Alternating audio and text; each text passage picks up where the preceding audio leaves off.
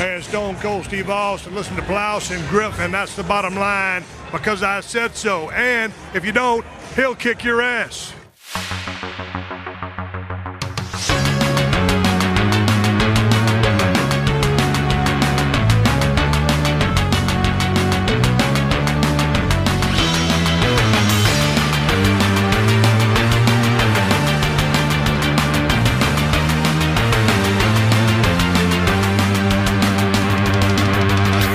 Moin Moin und hallo und herzlich willkommen zu einer weiteren wunderbaren Ausgabe des Plauschangriffs. Heute mit dem Daniel?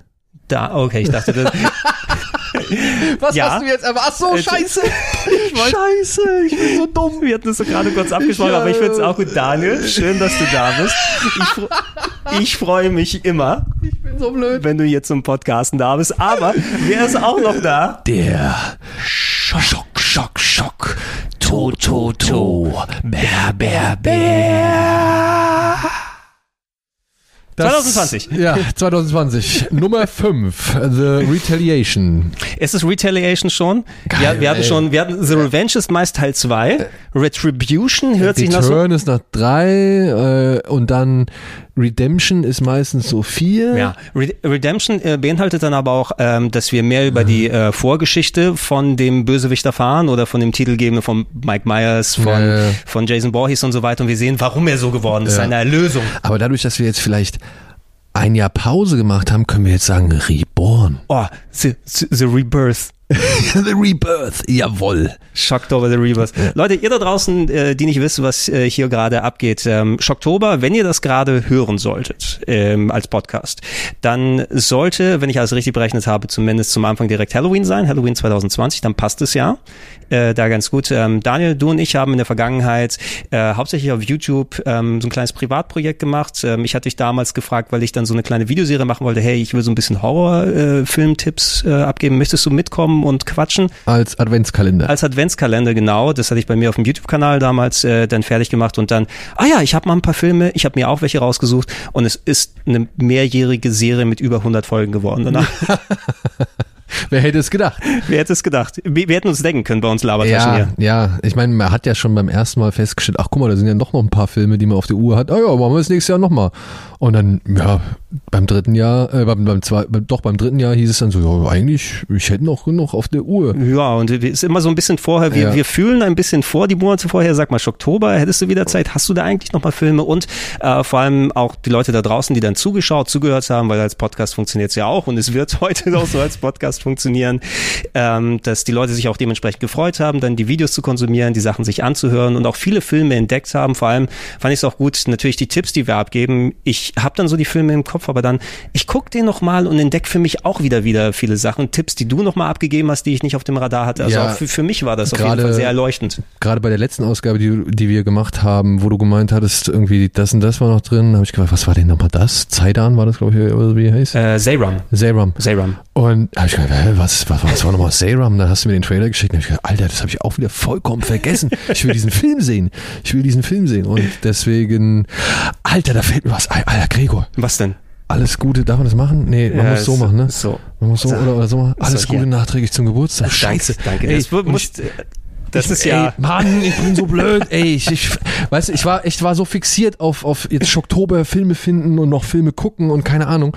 Und ich habe das bei uns im Slack gelesen. Das, ich habe auch gelesen, dass du mir da gedankt hast Ja. und ich habe das ja, das habe ich auch, finde ich, es ist jetzt dir. nicht wirklich mein Geschenk, aber ich habe tatsächlich dann, Oh, was, wirklich? ja, ich habe tatsächlich noch ein Geschenk dann auch auf jeden Fall mitgebracht. Alter, what the f Magic Crystal. Pass auf, ich muss dazu sagen, Magic Crystal wurde wurde uns von einem Zuschauer geschickt. Also für die Leute, Ähm, falls es noch Video hier mit dazu gibt, halte ich das mal kurz rein.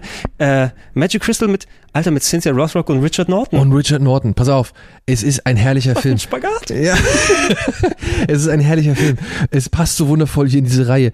Ähm, den hat uns, und ich hoffe, ich habe den Namen jetzt noch wirklich richtig auf dem, auf dem Schirm, den hat uns der Frank geschickt. Mhm. Ja, Frank hat ein Paket geschickt, da war der halt zweimal drin, jeweils für dich, äh, jeweils für, also einer für mich und Mhm. einer für dich. Und ich habe es halt bisher lang nicht geschafft, dir den zu geben, weil ich dich auch nicht so oft gesehen habe, Mhm. so dass das Ding anwesend war, weil es war halt die ganze Zeit bei Alvin am Platz und wir waren ja die ganze Zeit nicht in der Redaktion. Ja, das stimmt. Und, und dementsprechend ähm, konnte ich dir diesen Film einfach nicht geben. Ich konnte ihn aber in der Zwischenzeit tatsächlich sehen. Und er ist herrlich.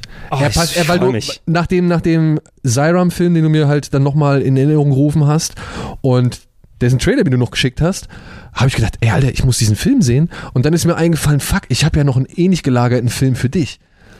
Da ist er. Äh, nee, apropos Also- Cynthia Rothrock, ich habe hier Ah, auch noch mal was. Geil. Weiß nicht, ob du den hier Geil. kennst. Conan, oh, Conan Lee, Prince of the Sun. Prince of the Sun, sowas. Äh, ich freue mich sehr. Wie hast du gesagt, der Kollege, wie der heißt? Frank. Frank, Frank. Frank. Also, Frank, ich, ich kenne dann, ich weiß seinen Nachnamen, aber ich glaube, das sagt man jetzt einfach nicht, oder? Ja, nee, würde, würde ich auch nicht sagen. Aber Ja. Frank, äh, einerseits erstmal danke Daniel, dass es äh, Ruhe ge- gegeben hast und äh, daran gedacht hast. Also es ist schön, dass er vor allem, weil Richard Norton, das sieht nicht aus, so funktioniert der menschliche Körper nicht, wie sein Nacken hier Da draufgepackt ist. geht's um einen Stein aus dem All, der sich mit einem kleinen Jungen anfreundet. Ist ja großartig. Ja, und halt voll die Power besitzt. Und naja, Richard Norton ist auf der Jagd nach diesem Stein. Und irgendwie der beste Kumpel vom Vater des, so des Kindes, das den Stein besitzt, Cynthia Rothrock und hier die andere Dame, ich glaube, das ist seine Ehefrau, die hier den Spagat macht. Ähm, also Philip Coe ist so gesehen der Held. Cynthia Rothrock Mhm. ist so ein unabhängiger Sidekick aus Amerika. Er hat dann noch eine asiatische Dame, die mit dabei ist und halt seinen dusseligen Freund und die Ehefrau von dem Freund, der, die tatsächlich hier einiges vorzuweisen hat. Tödliche Begegnung mit KGB und Interpol lese Genau, ich hier. die spielt alles mit rein äh, und die machen halt Jagd auf diesen Stein, während der Stein halt, wie gesagt, so, so ein bisschen mit dem, mit dem Jungen Das ist anbondet. fantastisch. Und es gibt jede Menge aufs Maul und es ist nach, keine Ahnung, noch nicht mal 90 Minuten ist der, glaube ich, vorbei. Hey, das ist toll. Dann ich bedanke mich sehr, nicht nur bei Frank, sondern auch bei euch, dass ihr daran gedacht habt. Ich habe dir gerade in die Hand nochmal einen anderen Cynthia Rothrock-Film gegeben. Äh, Prince of the Sun, auch mit außerirdischen, ich weiß, bin mir nicht mehr ganz sicher. Auf jeden Fall ist da auch übernatürliche Sachen und wir lieben ja alle Cynthia Rothrock. Ne? Genau. Und auch Richard Norton. Und tatsächlich passt das wundervoll zu einem Film, den ich auch mit reingepackt habe. da Womit was? wir dann halt auch beim Thema sind, denn äh, ich muss vielleicht hinzufügen oder wir sollten vielleicht hinzufügen, dass unsere Listen sich so noch nicht komplett rauskristallisiert haben. Wir haben mehrere Ideen und je nachdem, wie schnell wir durchkommen und wie viele, sag ich mal, Filme wir erwähnenswert finden aus diesem bisherigen Sammelsurium, das wir uns jeweils zusammengesammelt haben. Wird sich die, die Länge und der Umfang und die Art hier natürlich ergeben. Genau. Ja, genau. Für die Leute, die eben gar nicht mit dem Schocktober vertraut waren, es waren diese über 100 Filmtipps, die wir gemacht haben, mal fünf Minuten lang, mal eine halbe Stunde lang, je nachdem, wie es gewesen ist. Und ich habe die in der Vergangenheit, wir haben sie im, quasi als Adventskalender jeden Oktobertag dann reingeworfen, dass die Leute immer einen neuen Tipp haben. Jetzt hat zeitlich so gepasst, dass wir ein bisschen später zusammenkommen, nachdem wir auch ein Jahr Pause gemacht haben und jetzt doch uns nochmal aufgerafft haben, ähm, sozusagen, und weil wir wieder Bock hatten, einfach Filme euch dann weiterzugeben. Aber die Umsetzungsform, ähm, ich habe das ja in der Vergangenheit als YouTube-Videos hauptsächlich gemacht. Ähm, für die Leute, die es nicht auf YouTube verfolgt haben, YouTube ist ein bisschen immer schwieriger, wenn es gerade um Filmtrailer und anderes Material gibt. Ich hatte in letzter Zeit viel mit so Content-Claiming und Sperren zu tun gehabt, was sehr schade ist. Ne? Welcome to my world. Welcome to, to the Kino World. Ne? Ja. Was wir haben doch mit dem Verleih gesprochen, dass wir den Trailer zeigen dürfen. Hey, Aber nicht mit Warner Brothers Singapur. Ja, oder nicht mit Toho. Oh ja, Toho ist ganz schlimm, oder? Ja, ja, ja, ja. Ich meine, ey, da werden wir gefragt, ob wir exklusiv einen Trailer zeigen dürfen oder wollen. Mhm. Ja, und ähm, dann hat aber irgendjemand zwischen Deutschland und Japan halt einfach nicht richtig was mitbekommen und plötzlich werden wir halt von Japan geclaimed und ich weiß gar nicht, was los ist, weil wir wurden doch gefragt, ob wir diesen Trailer zeigen sollen. Und ey, ja, Und, ja. äh, es ist nicht so, dass es natürlich nicht der Aufwand rentiert, weil wir machen die Videos Spaß. Es ist immer ein Arsch voll Arbeit, das zu machen. Aber wenn, dann misst du das natürlich auch in der bestmöglichen Form. Was ich schade bei James Rolfe fand, der hat ja zuletzt auch ein paar Cinemassacre ähm, solche Videos wieder zurückgebracht von damals. Und er musste zum Beispiel die Bewegt-Footage alles gegen Standbilder austauschen. Ah, ja. Und das ist so traurig. Ja, also das ist schade, weil man will ja eigentlich im Endeffekt keinem Film, den man jetzt gerade in solchen Formaten wie diesem hier oder halt auch in anderen Formaten äh, bespricht, den will man ja was Böses, die will man ja zelebrieren, die will man ja feiern, die will man ja hervorheben und sagen, ey, klar haben die vielleicht auch ihre Macken oder sind vielleicht nicht so cool oder haben hier und da, weiß ich nicht, nicht die Mittel gehabt, um das darzustellen und so weiter und so weiter. Aber nichtsdestotrotz geht es ja darum, diese Filme irgendwo den Leuten doch schmackhaft zu machen und irgendwie sich darüber auszulassen, was man an diesem Film auch cool fand und, und warum die einen so lange begleitet haben. Und Genau, und die, die modernen ähm, so Filmbesprechungen, redaktionelle Inhalte, die du machst, journalistische Arbeit und so weiter. Es gibt ja auch das Zitatrecht, was in verschiedenen Ländern unterschiedlich greift. Das kannst du leider einem Automaten nicht überlassen, immer selbst wenn da persönliche Absprachen herrschen, wie du es mit Toho gerade gesagt hast. Also es kann sehr viel verschütt gehen, wo ich mir gedacht habe, ey, was ist der sinnigste äh, Umweg, äh, also dass wir das wieder vernünftig machen können, weil die Sachen funktionieren ja auch als Podcast sowieso sehr gut und äh, es ist ja auch ein gewisses Publikum da draußen, die den Plauschangriff hören, die jetzt nicht hier bei rpgheaven.de oder sowas unterwegs sind und auf YouTube unsere äh, Arbeit da hören. Ich will versuchen, das Archiv, so gut es geht, äh, die gesperrten Sachen wieder irgendwie entsperren zu können, dass ihr alles dann gucken könnt mit den 100 plus Videos und auch hören könnt. Aber ähm, für dieses Jahr haben wir uns primär zusammengesetzt. Wir haben wieder Filme rausgesucht. Wir werden jetzt abwechselnd über Filmtipps sprechen, die wir nochmal haben. Und wir kennen sie nicht. Wir kennen sie nicht. Ich weiß nicht, was du auf der Liste hast. Ich auch nicht. Also ich meine, okay, okay, das ist ein guter Anfang. ähm, ich weiß auch, nein, also ich weiß nicht, wer ist final. Also wir, wir haben ja mal gesagt, also wir haben jetzt für dieses Jahr gesagt, wir versuchen es mal auf 10 genau, zu machen. Jeder acht bis zehn Filme. Genau, acht bis zehn so. Filme. Und ich habe tatsächlich aber schon so eine Liste von, ja, schon wieder fast knapp 15 irgendwie zusammengestellt. Und ich weiß nicht, ob ich alles vorstellen würde, werde oder möchte oder ob ich mir noch was aufhebe fürs nächste Jahr. Ja, das wäre vielleicht ganz Beispiel. sinnig. Ich habe bisher, also meine Liste, die ich bisher habe, heute werden wir die auch nicht alle durchschaffen, weil ich kenne unser, unser Detailgrad, äh, wenn wir mal ein bisschen in, in den Redeschwall kommen. Ähm, ich habe jetzt, ich will die Filme nochmal vorher alle gucken, wenn ich die hier auf die Liste gepackt habe, einfach um sie mir aufzufrischen, mhm. ja, weil mein Gedächtnis weiß ich, das ist so löchrig, ne, und da fand ich einen Film damals gut und das habe ich gemerkt beim hier nochmal anschauen, dass ich wieder welche von der Liste vorsorglich runtergenommen habe, wobei ich werde sie nochmal erwähnen. No? Ja, ähm, ja, ähnlich ist es bei mir, aber ich würde mich auch jetzt so ein bisschen auf die Sachen konzentrieren, die ich vielleicht gerade frisch gesehen habe und, und beziehungsweise nochmal nachgeholt habe damit ich auch möglichst frisch aus dem Gedächtnis erzählen kann. Genau, genau. Und ähm, ich, ich habe zumindest, ich habe jetzt sieben bisher geguckt nochmal. Ich werde noch heute ein paar anschauen, die ich hier auf der Liste habe, nochmal, um mich aufzufrischen, dass ich auch so in Richtung 10 plus kommen werde. Es muss aber auch nicht sein, dass jeder von uns genau die gleichen, also die gleiche Anzahl macht, sondern ich meine, viel haben wir zu zweit geguckt. Äh, vielleicht haben wir tatsächlich auch mal, wir haben es bisher sehr gut vermieden, eine Doppelung zu haben in unserem Film, was ja, ich sehr, sehr spaßig ja, fand. Ja, ja, weil es hätte ja durchaus passieren können bei unserem Filmgeschmack, dass wir die gleichen Filme dann drin haben auf einmal. Äh, und ich habe dich bei einem, ich weiß zumindest von einem von dir, über den ich gefragt habe, den ich potenziell gerne sehen wollte, der noch sehr frisch ist. Da hatte ich ja auch drüber nachgedacht, einen, einen Film, der demnächst erst kommt, den du schon mal vorab Ach so, ach so, ja, genau. Ja. Ach ja, das kann man vielleicht nochmal dazu erwähnen. Es ist natürlich so, ich gucke berufsbedingt schon ein bisschen mehr Filme als äh, viele andere. Und ich habe jetzt halt dieses Jahr tatsächlich so viele frische oder, oder neue oder jüngere Filme drin wie selten zuvor. Mhm. Ja, wir haben ja versucht am Anfang des Schocktobers oder als wir angefangen haben mit dem Schocktober, haben wir versucht, Filme zu finden, die nicht jeder auf dem Schirm hat, die nicht ewig schon durchgekaut worden mhm. sind. Ich muss keinem mehr erzählen, dass Exorzist oder Jaws oder was weiß ich Exakt. oder Freitag 13. berühmte Horrorfilme sind oder sehenswerte Horrorfilme sind. Kennst du diesen kleinen Indie-Tipp, Alien? Rosemaries Baby schon gehört? Ja. Was, Rosmarins Baby? ja, genau. Nein, aber das war ja halt wirklich unser Anliegen, fernab der Klassiker, ja, ja. wie The Thing und sowas zu gucken, um eben zu zeigen, dass das Horrorgenre bunt, breit und vielfältig ist. Exakt. Und wir, wir haben es noch ein bisschen adaptiert eben in der Hinsicht, klar, weil viele der Filme, vor allem mein Filmgeschmack ist sehr in den 80ern natürlich verhaftet, ne, weil ich da einfach so aus der Videothekenkultur komme und sich so viel dann festgesetzt hat. Natürlich ist sowas wie ähm, die Thing 80er Verfilmung einer meiner Lieblingsfilme. Ähm, ich liebe Die Fliege von David Cronenberg und solche Geschichten. Das wären meine Top-Filme, die ich reinpacken würde. Aber das, das, das passt hier nicht mit rein. Allerdings muss man auch eben sagen, viele Filme und meine Liste ist jetzt auch ein bisschen so kreuz und quer. Ich glaube, der früheste, den ich habe, ist in den 50er Jahren hier entstanden. Ähm, ich habe auch welche aus den 30er Jahren schon mal vorgestellt mit Freaks in der Vergangenheit, was auch, ähm, oder Eyes Without a Face war aus den 60er Jahren der französische den Film. Ich inzwischen bei Amazon angefangen habe mhm. und aber auf Blu-ray trotzdem besitze. Okay, das ist ganz gut. Das ist ganz gut. Äh, der Film ist auch ein bisschen langatmiger, ne? Da muss oh, man sich okay, aber ey, der, Anfang ist schon cool, wenn wenn da aus dem nach der Szene, wo das Auto diesen Unfall hat mhm. und aus den Flammen und dann äh, geht es zum ersten Mal, glaube ich, in diese Anstalt das war schon, da war schon ein cooler Vibe dabei. Äh, der, der Vibe ist sowieso fantastisch. Ich habe immer, das habe ich aber auch damals im Video schon erwähnt, ich höre ja immer dann Eyes Without a Face von äh, Billy Idol im Hinterkopf, weil er hat ja das äh, auf diesem Film basiert das Lied, ne? Und hat auch, glaube ich, Szenen vom Film verwendet, wenn ich mich nicht irre, oder zumindest darauf äh, gestützt. Und äh, stimmungsmäßig, obwohl das ein langatmigerer Film ist, nicht im negativen Sinne, aber er lässt sich Zeit. Ne? Äh, dementsprechend, ich stelle auch gerne mal ein bisschen so Sachen vor. Es werden auch Sachen sein, wo ihr da draußen vielleicht sagt, den kenne ich doch aber ganz gut, den Film. Aber der ist dann vielleicht auch 2000 oder 2001 rausgekommen, vor 20 Jahren. Das Ja. hat nicht jeder heutzutage mehr präsent. Genau, genau. Oder halt, ja, das sind so Filme, die man mal wieder in Erinnerung rufen möchte. Ja, ja, genau. Die aber halt auch schon, ja, ein bisschen rumpelig sind. Und ich habe einen, der ist sehr rumpelig, aber Okay. äh, den muss ich vorstellen, ja.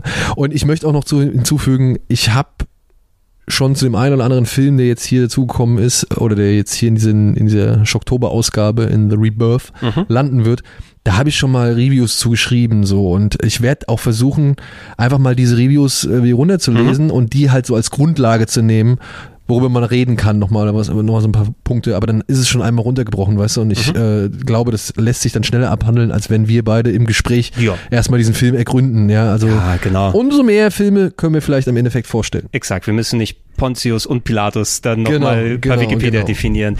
Ähm, wie wollen wir es machen? Willst du anfangen? Will ich anfangen? Ja, ähm, Gregor, komm, es ist it's your format. It's your format. Dann lass mich doch mal mit dem Film beginnen und ich guck mal, ich nehme die mal so, wie ich die auf die Liste geschrieben habe und bei dem Film wirst du gleich sagen, den kennt ja jeder. Ne? Weiß ich Fangen nicht. wir schon mal ein bisschen so an, aber ähm, ist ein Film, der bei mir hängen geblieben ist aus dem Jahr 2001, weil der äh, eine Mischung hatte, die ich nicht immer in der Form gesehen habe, damals auch durchaus erfolgreich gewesen ist. Ähm, der Regisseur hat später einen Film gemacht, den ich in meine persönliche Top-Liste mit reinpacken würde, nämlich äh, Christoph Ganz ist der Regisseur und ich rede von Der Pakt der Wölfe Oh. aus dem Jahr 2001. Den haben wir noch nicht besprochen. Den haben wir noch nicht besprochen. Ja, wir haben den anderen Wölfe-Film mit ähm, Jennifer Connelly, glaube ich, den hast du besprochen aus den 80ern. Ja, Wie heißt von, der? von ähm, hier Dings, ähm, Zeit der Wölfe. Zeit der Wölfe, ja. Und ähm, ich dachte, so, sowas wie Wulfen wollte ich jetzt nicht mit reintun. Wir müssen ja nicht jeden Werwolf-Film oder sowas hier mitnehmen. Ich habe aber tatsächlich auch dieses Jahr einen Werwolf-Film. Ja? Ich habe einen ganz frischen Werwolf-Film gesehen und der hat mich so überzeugt und beeindruckt, dass ich gesagt habe, der muss hier mit da rein. Okay, ja, da bin ich gespannt darauf, Ja. weil Werwolf hat natürlich, ist nicht nur American Werewolf in London, Nein. was denn dann der klassischste ist. Wir hatten auch in der Liste Dog Soldiers, hast du ja auch äh, vor einigen äh, Sessions dann vorgestellt. Und ähm, der Pakt der Wölfe, den habe ich damals, ich weiß nicht, hatte ich den auf der äh, vier Videothek noch, DVD oder sowas mitgenommen. Ähm, kannst du ja fast schon ein bisschen so als Action, ein bisschen Martial Arts, gemischt mit Rokoko, Fantasy und Werwolfsblätter, irgendwie so eine ganze Mischung. Ja. Na, und ähm, ich kann ja ein bisschen kurz ausführen, worum es im Film geht. Also, ja, Werwolf Creature könnte man auch Creature sagen. Feature, ja. wie man es auch so schön nennt. Äh, zumindest die Grundlage, mich, mich hat es auch ein bisschen fast sehr, war war nicht um die Ära dann auch so, wo es in Richtung Van Helsing Neuverfilmung ging? Ne? Also es war 2004, glaube ich, oder? Ich kenne keinen Film namens Helsing. Ich habe gehört, dass da äh, Hugh Jackman einmal machen soll. Ich weiß nicht, was damit passiert Äh, ist. ja. Hat aber auch ganz starke Vibes für mich gehabt, einfach, also so Stimmung äh, von wegen, wenn sie aus Castlevania einen Film gemacht werden, weil so im Grunddetail ist es ja irgendwie so eine Geschichte, mach aus einer Creature-Feature-Geschichte, macht er, dass da Vampire oder sowas sind. Es wird jemand in ein äh, mittelalterliches Gebiet geschickt, um da was aufzuklären und äh, also wenn sie Castlevania verfilmt hätten, so hätte ich es mir vorstellen können, ja, in Realverfilmung so ein bisschen. Ja. Und äh, ich bin ein großer Magda Kaskos-Fan. Ne? Ja, und da äh, spielt für mich noch ein weiterer Aspekt mit rein, wenn ich dich kurz an dieser Stelle einmal ähm, ja, Rüde informativ unterstützen darf. Ja. Denn für mich hatte dann ähm, Pack der Wölfe, ich habe den damals beim Fantasy Filmfest gesehen. Mhm. Das war der Eröffnungsfilm gewesen in dem Jahr. Und durch Mark Dacascos hat mich dieser Film vor allem sehr stark an Crying Freeman erinnert. Ja. Und nicht nur das, sondern eben auch, weil Christoph Gans eben Crying Freeman die Adaption des äh, Animes und Mangas, gleichnamigen Mangas äh, gemacht hatte Habe ich, zuvor. hab ich jetzt auch gelesen, tatsächlich auch. Ich kam, oh, da ist ein Film mit Crying Freeman jetzt hier drin und den habe ich auf VHS damals gesehen. Ähm, 97, wann auch immer der rausgekommen ist. ja, schon einiges Ja, her. und da sage ich, ey, Magda Kaskos und so weiter. Und ich jetzt, jetzt tatsächlich auch im Nachhinein, weil Christoph äh, Gans, ganz. Christoph, Christoph Gans, ähm, hatte ich hauptsächlich von der Silent Hill Verfilmung, natürlich Ja. auf den ich zu meinen persönlichen Faves zählen würde. Na? Ja, Und der hat erstaunlicherweise nicht so viel mehr danach gemacht. Also Ja, er hatte zuletzt, ah nee, das, das war Xavier. Ähm, es gibt noch einen anderen, der heißt, äh, also der hat auch Gons, aber der wird mit E geschrieben. Gonze. ja, und ähm, der hat halt äh, jetzt hier bei Gangs of London Regie geführt. Okay. Aber ähm, Herr Gons, was hat der da als letztes gemacht? Ich glaube, so ein, so ein, ein Film, den ich auch noch als, als Link bekommen hatte. Über so eine Insel, wenn ich das richtig in Erinnerung habe. Ich weiß aber nicht mehr genau den Titel. Die Können wir- Insel. Nee, äh, Nein, aber, aber ähm, ja, der hat nicht mehr, ist nicht mehr ganz so aktiv genau, das oder so, so prominent auf der Bildfläche. Aber zumindest du hast ja auch ein bisschen dann das Auge drauf bekommen, weil du so Crying Freeman im Hinterkopf hattest, gerade durch der Kaskos als Hauptdarsteller bei Ja, Freeman. und weil halt die Zeitlupenästhetik in dem Film sehr ausgereizt wird, beziehungsweise fast übernommen wurde. Das Ding ist ja, es gab die Mangas, es gab den Anime Crying Freeman. Und der Anime hat ja auch schon mit, sag ich mal, Zeitlupen gearbeitet und tatsächlich so Szenen, die dann John Woo auch äh, ja mit übernommen hat oder weiß ich nicht, die vielleicht parallel entstanden sind, wenn zum Beispiel auf dem Tisch die Knarre liegt und er tritt auf den Tisch und versucht die Knarre aus der Luft zu greifen und das bei Crying Freeman in der ähnlichen Formation irgendwie, er lässt die Knarre fallen, springt und fängt sie wieder auf und, und, und ballerlum oder eben knallt sie auch vom Tisch weg. Ähm, das waren ja alles so, das, das waren ja Ästhetiken, die man übernommen und weitergetragen hat. Ah, hast immer wieder was gefunden. Und dann also ich will kommt- Matrix nicht auch unbedingt damit reinquetschen, aber so ein bisschen das Nein, Gefühl aber hast du ja Matrix genau das gleiche. Matrix, die haben sich ja nicht umsonst, äh, Yuan Ping, Ping was gewesen, Ja, glaube ich, ja. genau, ähm, geholt, um eben A, die Choreografie, aber B, halt auch die Inszenierung des Ganzen irgendwie zu übernehmen. Ja, die haben ja auch die ganzen Heroic Bloodshed-Filme gesehen. Ja, das hat man ja deutlich an Matrix gemerkt. Das, das war ja ein, das waren Inspirationen und das ist ja auch vollkommen legitim. So, Peckinpah hat die Zeitlupe auch äh, schon eingesetzt. Das, daran hat sich John Woo äh, orientiert. Und ja, bei Crying Freeman hat man schon beim Anime versucht, auf eben diese Zeitlupenästhetik irgendwie ein bisschen Wert zu legen. Und wenn dann eben Christoph Gans, der halt die Adaption von dem Anime macht und das versucht eben auch eins zu eins eben mit diesen Zeitlupen äh, zu, zu übernehmen oder zu unterstützen und das jetzt dann halt auf, auf Pack der Wölfe überträgt, das war für mich nur ein natürlicher Prozess so. Mhm.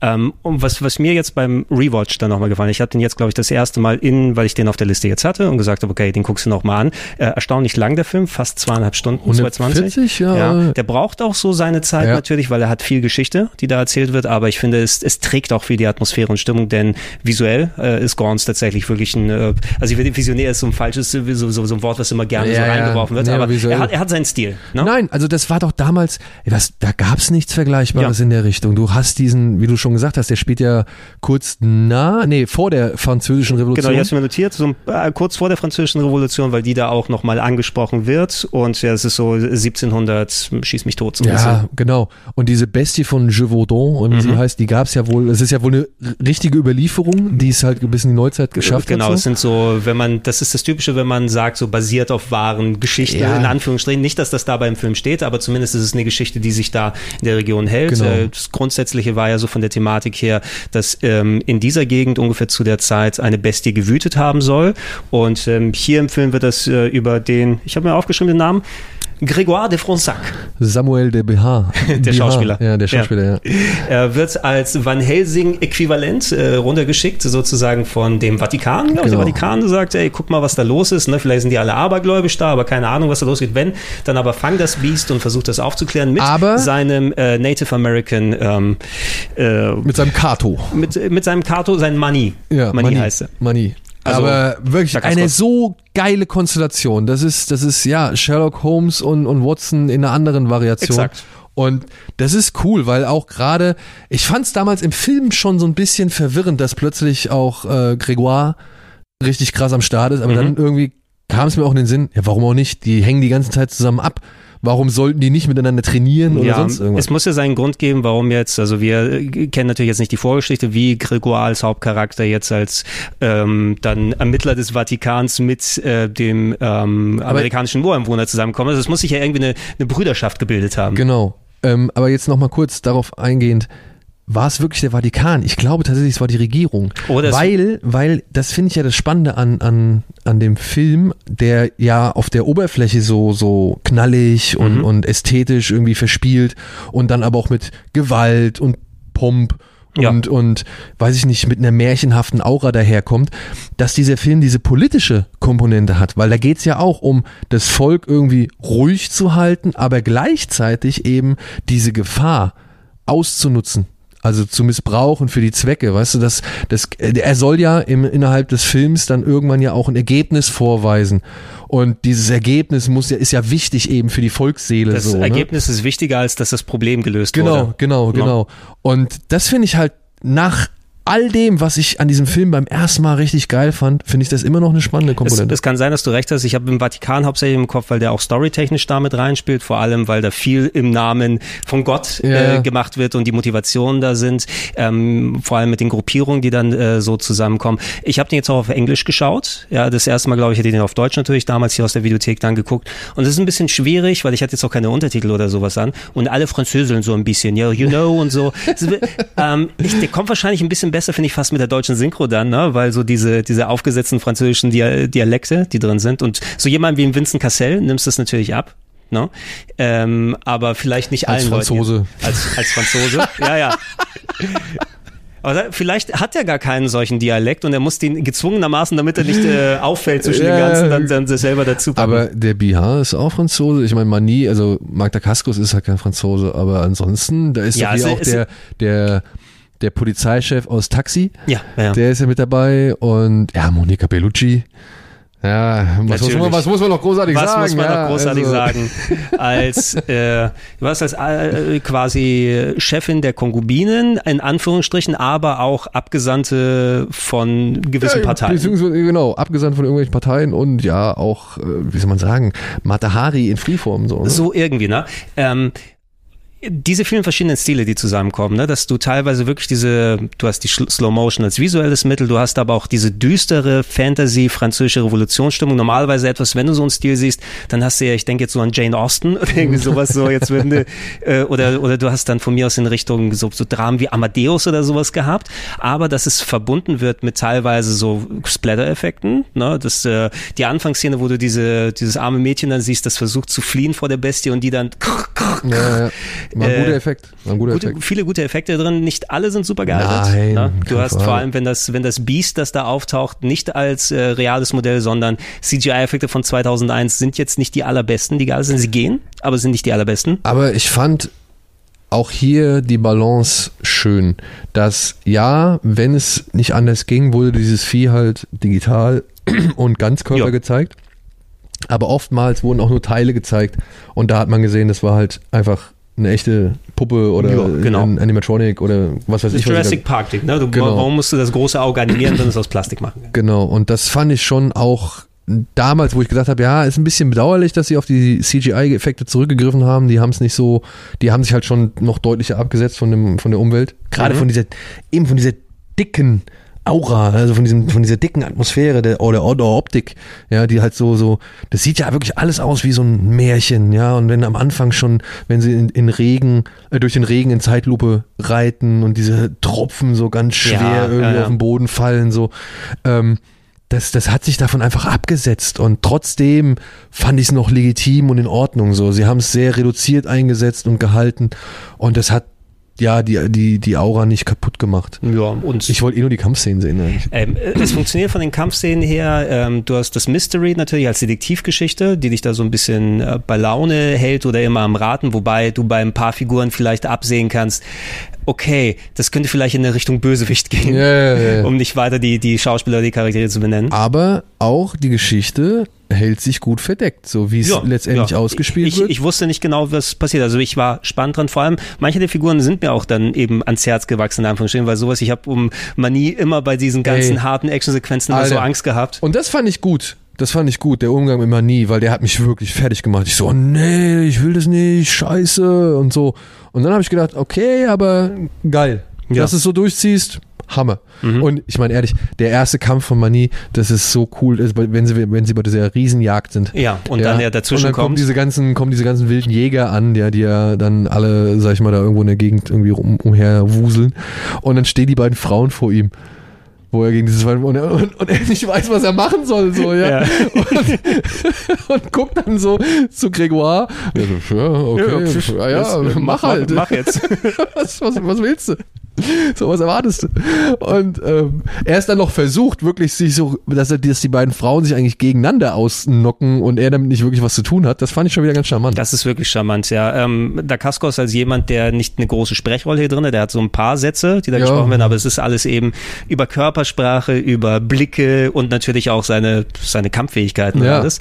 Na, also war sehr schön, diese, diese Welten so miteinander verwoben zu bekommen, dass es eben doch irgendwie wieder aus einem Guss wirkt. Und das wusste ich ich jetzt wieder an dem Film zu schätzen. Also ich würde ihn echt, wenn er mal ein bisschen anderen Horrorfilm, Creature-Feature, Martial Arts, äh, Ey, sind wir ehrlich, der hat ja, sind wir mal ehrlich, das ist ein Film, sowas wird heutzutage ganz schwer gemacht.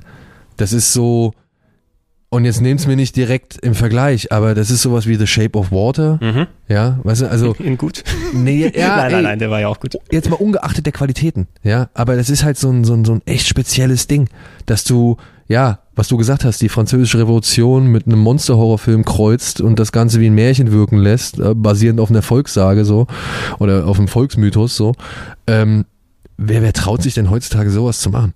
Der, leicht, der leichtere Weg wäre gewesen. Und dann ist halt noch wirklich gut aussehen zu lassen. Exakt, ne? Also da, da hat, ich meine, Christoph Gans wahrscheinlich wirklich dann sehr viel von sich selber im Film drin haben können und nicht alles dann äh, gefocust group bis zum Ende. Weil in, heutzutage würde ich mir vorstellen, wenn jemand in so einem Konzept kommt, sag mal, kann es vielleicht Sherlock Holmes und der Hund von Baskerville sein? Ja, Ne? Sherlock Holmes. Ich finde, ich finde wirklich, ne, äh, äh, hier Pack der Wölfe, Pack de Lou, Mhm. ähm, ist eine Blaupause für, den, für die Guy Ritchie Sherlock Holmes Filme. Mhm, mhm. Ja, ja, stimmt. Ja, Jetzt nicht also, so. Oder Ursuppe von mir aus, wie du es nennen willst. Aber das, kann, das, kann daraus entstanden sein. Mit Guy Ja. Ritchie nochmal aber, ordentlich und, und dann siehst du es, ne? Hier King Arthur zum Beispiel. Mhm. Ja, gnadenlos gefloppt. Dabei ist er halt auch in seinem Wesen, versucht er ja richtig viel zu machen. Er versucht ja halt einfach den britischen Gangsterfilm von Guy Ritchie auf diese Artus-Sage zu packen und haut dann noch irgendwie so Dark Souls-Grafiken mit rein. Und, und ja, too much. Also hat auch nicht funktioniert, ja. Und aber das sind Filme, die kriegst du nur noch selten. Exakt. Ja, Die kriegst du nur noch selten. Deshalb würde ich sagen, also das wäre mein Tipp Nummer eins hier im äh, Oktober 2020 aus dem Jahr 2001. The Brotherhood of the Wolf auf Englisch, der Pakt der Wölfe auf Deutsch, Le Pas de Loup. Le Pack de Le Loup, Pack de Loup, glaube ich, ja. die äh, originale Fassung. Und ja, wenn ihr mal zwei Plusstunden habt und mal wirklich einen etwas anderen ähm, Horror-Action-Film gucken wollt, mit Martial Arts reingemischt, dann ich kann den auf jeden Fall empfehlen. Ey, äh, von mir auch. Also wirklich, ich, ich mag den sehr. Ich mag den wirklich sehr. Ich habe den auch zu Hause im Schrank stehen. Das freut mich. Es kann nur bergab gehen mit meinen Tipps jetzt hier. Wird's auch bei Guck ein mal, oder zwei. mal, ich muss jetzt gleich auch mal auspacken oder gucken, wie ich mich sortiere. Ja, check, check doch mal. Hast du, was hast du denn da? ja. Kannst ja gucken, äh, du kannst ja den Flow dann bestimmen, mit welchem Film du weitermachen möchtest. Pass auf, ich, ich muss, ich hab Bock drauf. Ich hab wirklich Bock drauf und ich hoffe, du hast den, du hast den, glaube ich, auch gesehen. Und ähm, das Problem ist, ich möchte, wie hat es letztens auf Twitter jemand so schön formuliert, auf Twitter, ähm, ich möchte nicht mit der Karotte vor dem Esel wedeln, so Mhm. von wegen, hey, guck mal, ich habe schon was gesehen, was ihr noch nicht gesehen habt, so. Aber was man hier oder was mein Anliegen hier auch ist oder mit der mit der Erzählung von diversen Filmen, die ich hier über die ich hier reden möchte, ich möchte neugierig machen, ich möchte, dass die Leute sich das auf die Watchlist setzen, dass sie Mhm. Ausschau halten nach diesem Film und ich bin mir sicher, über den einen oder anderen Weg kommen diese Filme auch zu uns. Ja, es kann vielleicht einen Moment dauern, aber es gibt immer Mittel und Wege, an diese Filme irgendwie ranzukommen, beziehungsweise irgendwann werden sie irgendwo erhältlich sein. Und dann ist die Zeit gekommen, sich zu erinnern Mhm. an diesen Augenblick, als Da ich klingelt doch was. Das, Genau. Gefühl, das Gefühl will ich bei, bei euch haben dann noch. Genau. Es ist ein Film, der ist jetzt tatsächlich relativ frisch, der ist von letztem Jahr. Wir, ich, ich weiß nicht, ob du ihn sehen konntest, aber ich glaube, wir konnten ihn beide anlässlich eines Festivals sehen. Mhm. Und wir mögen beide die Musik, die zu diesem Film geführt hat. Dieser Film ist momentan nur auf Shudder erhältlich, Mhm. ein Amazon Prime Kanal. Mhm. Ja, Ja, so genau. ein Eine, Nebenkanal, ein, den man einer von extra den buchen muss. die man buchen kann, ja. Ähm, ist aber tatsächlich, oder Shudder hat sich mittlerweile tatsächlich als echte, sag ich mal, Produktionsschmiede Ist ein bisschen hervorgearbeitet. als Publishing-Plattform Genau. angekommen. Das finde ich ganz schön, dass wenn du es nicht immer auf Amazon Prime oder sonstigen Streamingdiensten landet, dass die mal ein bisschen dem Genre auch mal wirklich einen vernünftigen Kanal bieten können. Ja, und die haben jetzt halt schon ein paar Filme produziert, wo ich sage, ey, nicht verkehrt. Mhm. Die haben vor allem gerade in diesem Jahr, also 2020, haben sie einen Desktop-Horrorfilm rausgebracht. Ja, nach Unfriend, Unfriended und Mhm. Dark Web und wie sie alle heißen. Also es gibt noch nicht so viele, aber es gibt halt schon ein paar auf der Bildfläche. Und die haben einen Desktop-Horrorfilm rausgebracht, der heißt Host. Mhm. Und der hat bei Letterbox tatsächlich echt äh, Wertungsrekorde Okay. irgendwie gebrochen, beziehungsweise war eine ganze Zeit lang der bestbewertete Film bei Letterbox. Und es ist eigentlich echt auch eine solide Nummer. Ich fand den jetzt nicht ganz so überragend, aber man muss sagen, der Film geht gerade mal 60 bis 70 Minuten, hat eine gute Idee. Es geht um einen Zoom- oder Skype-Call von mehreren Leuten, die halt online an der Seance, so einer Art Seance teilnehmen. Mhm. Und da denkt man erst, äh, bescheuert so, aber wie es dann, was dann ausgespielt wird, was dann gemacht wird, so kann man machen. Okay. Kann man machen. Es sind ein paar, ein paar echt gute Sachen dabei. Und Film nimmt sogar Bezug zur aktuellen Realität, Mhm. ja, ohne dass es so aufdringlich ist oder so, ja. Also Muss ich ja, Corona, Corona, Corona. Nee, aber ich meine, es ist klar, warum die sich, also es ist unter anderem klar, warum die sich alle per, per Skype treffen. Ja, auch weil Leute irgendwo an anderen Teilen der Welt hocken, aber vor allem halt auch, oder aufgrund eben der, der aktuellen Situation. Und kam gut an bei den Leuten. Mhm. Ja, und jetzt pass auf. Also, bin und mal gespannt. Mal sehen, ob ich den geguckt habe oder nicht. äh, mein Film, mein erster Film, den ich an Leuten ans Herz legen will. Es gibt Leute, die haben auch, der war, den konnte man backpacken, also den konnte man ähm, backen, sagt man so schön. Backend, ja. Man, Ja. Konnte, man konnte unterstützen, Genau, supporten. man konnte ihn supporten. Und er heißt, ich mach's spannend, Ja, ja. Blood Machines. Blood Machines, ja. Ich habe den leider nicht nochmal gucken können, weil ich bin äh, einen halben Tag zu spät angekommen Ah. beim Filmfestival. Aber ähm, ich habe den, glaube ich, ähm, gebackt sogar. Also zumindest die Turbo Killer habe ich noch ähm, gespendet, sozusagen, weil sowohl die Carpenter Brut Musik, ne? Ja. also wir waren ja auf dem Konzert gemeinsam auch, Genau. zum Beispiel, und treffen da Leute wie Wolf da natürlich. Genau, genau. Und noch jede Menge andere Leute, das war auch cool. Also wir haben ja wirklich echt einige Leute getroffen, die bei Carpenter Brü waren. Mhm. Oder Brut. Und ja, wir sind beide großer Fan von Carpenter Brut. Äh, die, diese Retro New Wave oder Synthwave-Geschichten. Hey, check, check nochmal, die haben ja zu, zur, zu ihrer Maniac-Version, die ich fantastisch finde immer noch, ne? Ja. hier Michael Sembello aber mal Ja. richtig, hart hier drauf, ähm, die haben ein Live-Musikvideo gemacht, wo sie aus alten 80er-Jahres-Splatter-Horror-Nackedei-Filmen Szenen drüber geschnitten haben. Und ich finde, das hat so eine, so eine wirklich, no pun intended, manische Energie, die mit Ja. diesen Szenen darüber kommt.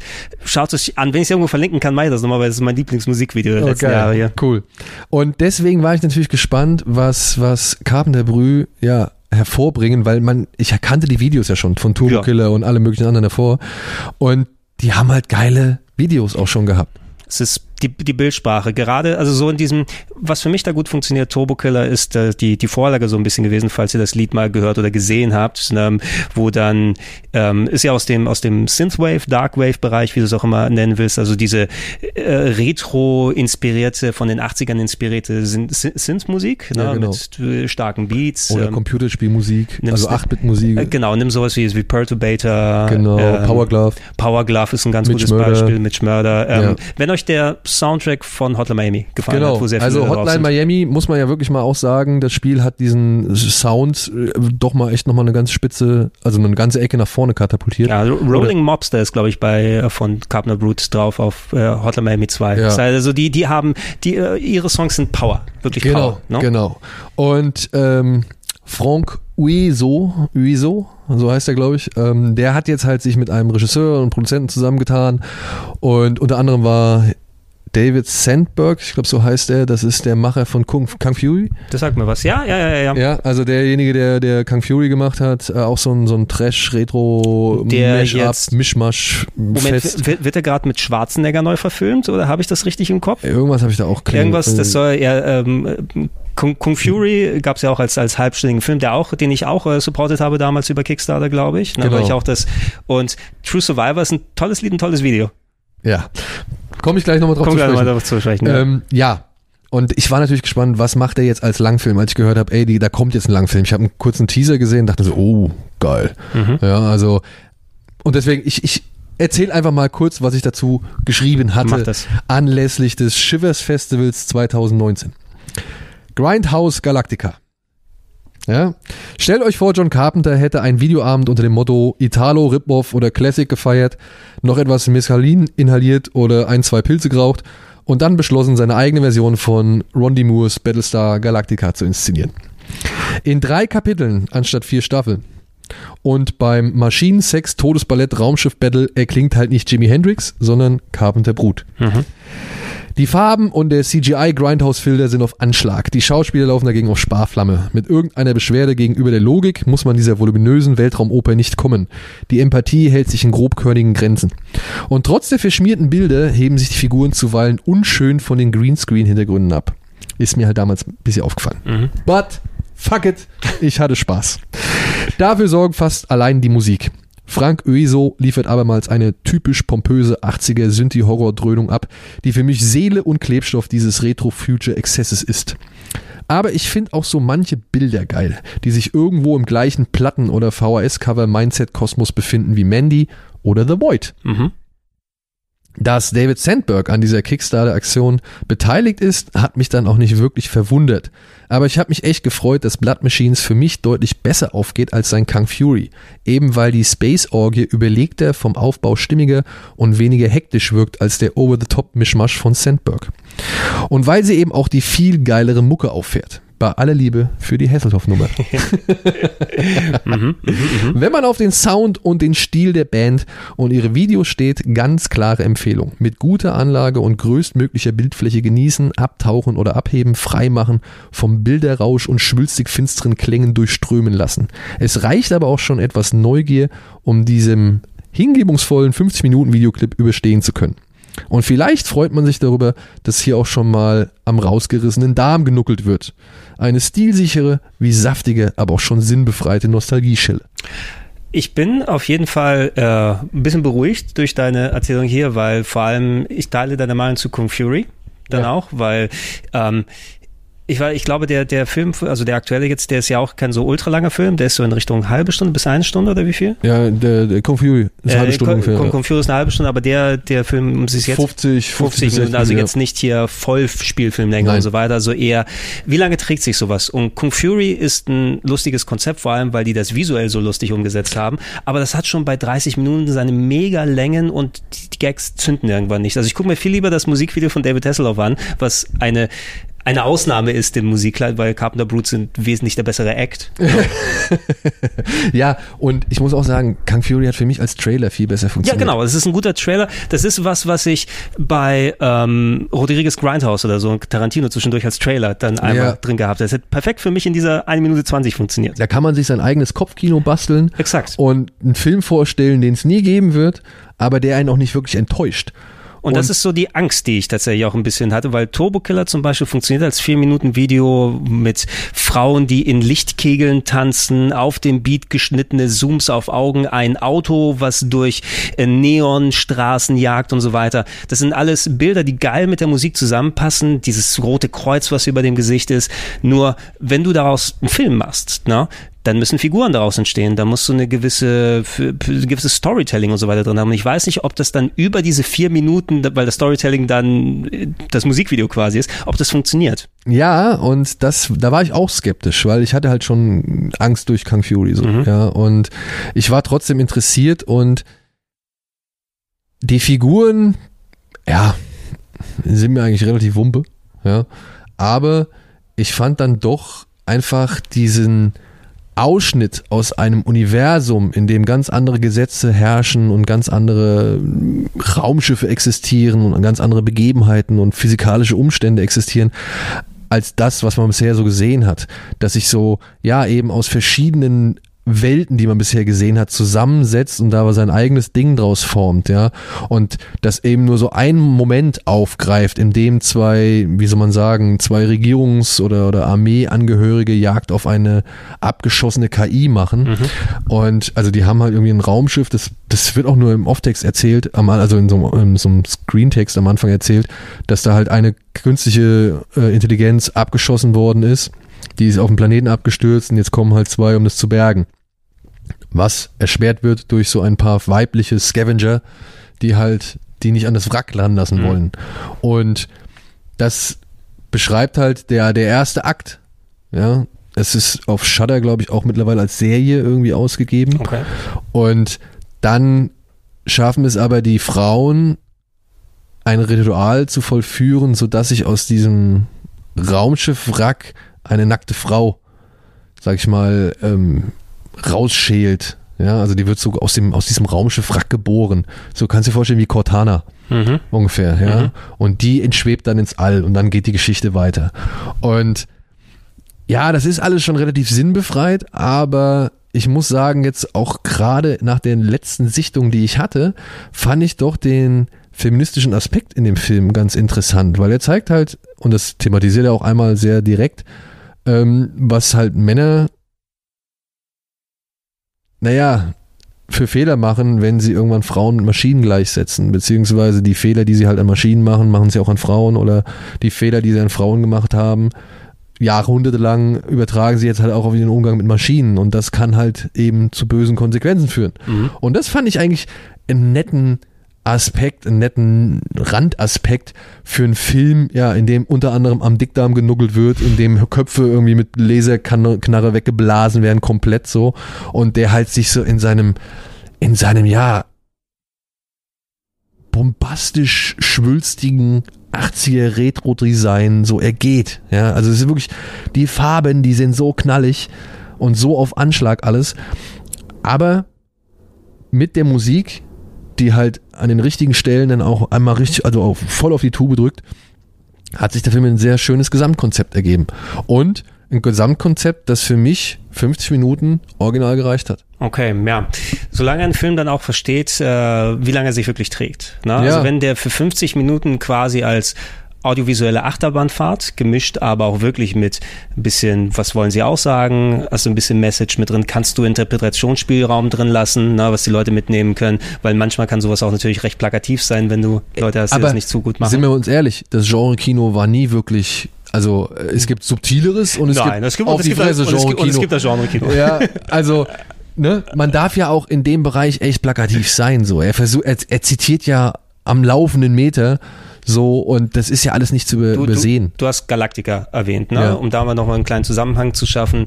Ähm, viel Sci-Fi, ob es jetzt in Serie, in Buch, in Film und so weiter ist, ist ja quasi vieles Analogie drin. Ne? Wenn dann aktuelle Begebenheiten, gesellschaftliche Sachen, politische Geschichten so miteinander verwoben werden, aber die, wo du nicht direkt dann ansprechen musst, es ist die und die Partei, sondern du verpackst es durch eine andere Geschichte. Also das Galactica, das äh, oder die Neuauflage von Galactica damals, das äh, Sci-Fi äh, Äquivalent zu den 9-11-Geschichten gewesen ist. Ne? Ja. Das erkennt man natürlich direkt, aber es ist auch eine Sache, die eben mit dem Sci-Fi-Element anders erzählt oder damit umgegangen wird, um auf die menschliche Natur zurückzugehen. Und sowas finde ich immer bei Sci-Fi ganz spannend. Genau. Und dann aber auch noch so Themen aufzugreifen. Und ich hoffe, Wolfgang M. Schmidt wird mir hier nicht irgendwie einen Strick draus drehen. Aber Das ist gerade und hört im Podcast ich würde schon sagen halt auch, dass dieser Transhumanismus da dann schon eine echt gute Rolle gespielt hat. Das ist halt irgendwie plötzlich was bei Ronnie Moore halt erkennbar war, dass es dann plötzlich halt noch eine nächste Stufe gibt und, und wir vielleicht irgendwie lernen müssen, ja, als, als dritte Partei oder mit einer dritten Partei klarzukommen. Ja. Und das, das fand ich auch spannend so. Das sind halt noch Geschichten, die halt darüber hinaus, über das aktuelle Zeitgeschehen hinausgehen, so, die halt noch weitere Denkansätze liefern. Und ähm, die werden jetzt hier auch in Blood Machines schon irgendwo verhandelt. Aber ja, bei weitem nicht so geistreich. Okay, der, der ist aktuell auch in Deutschland bei Shudder zu sehen, oder? Nur in den USA. Leider nur in den USA. Nur in den USA bisher. Ah, verdammt Es nochmal. tut mir sehr leid, er ist leider echt bisher nur über die amerikanische Prime-Plattform zu erhalten. Könnte sein, ich hatte jetzt nicht so viel supportet, dass ich gleich so einen äh, Download-Link oder so gekriegt habe, weil das sind ja auch dann die Incentives, wenn du dann den Support machst für die Unterstützung dieser Filme. Eventuell gibt's noch Möglichkeiten, wenn man den zum Beispiel auf der Website kaufen möchte oder so. Genau, das, das habe ich jetzt nicht wirklich recherchiert, aber ich denke mir, es gibt noch das ein oder andere ja, Mittel oder den einen oder anderen Weg, um daran zu kommen. Und ich kann mir auch vorstellen, dass der über kurz oder lang weltweit freigeht. Ja. Ich weiß unter anderem von, äh, sag ich mal, gut unterrichteten Quellen, dass die Produzenten sehr darauf erpicht sind, diesen Film jetzt auch weltweit nochmal zu pushen und rauszubringen. Und dementsprechend kann ich mir nicht vorstellen, dass der noch so lange auf sich warten lässt. Ja, also wenn er dann bei Shudder hierzulande kommen sollte, das Schöne an diesen Amazon Prime Spezialkanälen ist, ich glaube, den ersten Monat kannst du immer umsonst machen. Genau, also es gibt irre. immer so eine Testphase. Also Genau, also- ich habe übrigens, ja, okay. Nee, ist ein anderes Thema. Ist ja.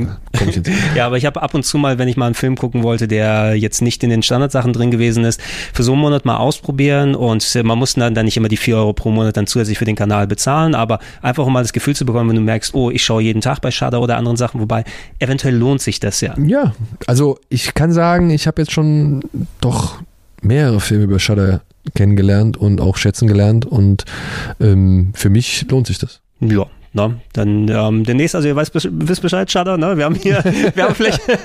Ich habe mir aber, soll's natürlich ey, nicht sein. also ne, damit es fair bleibt, ich habe mir zum Beispiel letztens äh, das Abo geholt von dem Geo-Channel, Mhm. weil da waren echt ein paar schöne Dokus drauf. Ich glaube, ich hatte mir da auch den freien Monat erstmal geholt, weil sie die, die OJ-Doku da hatten. Zum oder? Beispiel? Ja, weil ich hatte, wir, für Last Dance haben wir ja gesprochen Ja, dann, ja. und ich hatte Bock auf weitere Sportdokus, aber die waren nochmal ein krasserer Schritt obendrauf. Auch eine sehr, sehr gute Doku über OJ Simpson da drin. Ja, und äh, wenn es noch, wenn es noch aktiv ist, guck dir Becoming Bond an. Becoming, oh, Becoming Bond ist eine Doku über, Über George, Brokkoli. über George Lazenby.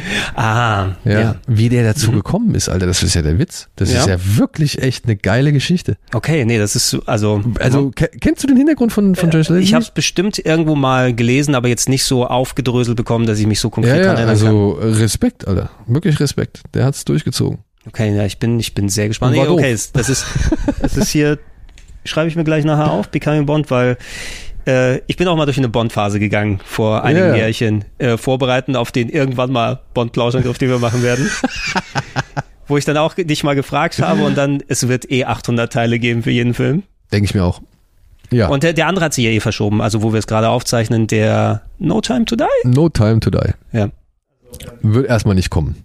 Ja, aber Blood Machines kommt hoffentlich bald und ich hoffe, er wird den einen oder anderen doch zufriedenstellen zumindest oder halt vielleicht paar ganz gute Stunden bescheren, äh, ein paar ganz gute Minuten bescheren. Ich hatte nach diesem Film auf jeden Fall ungeheuer Bock in den nächsten Club zu gehen und zu tanzen und laute Musik zu hören.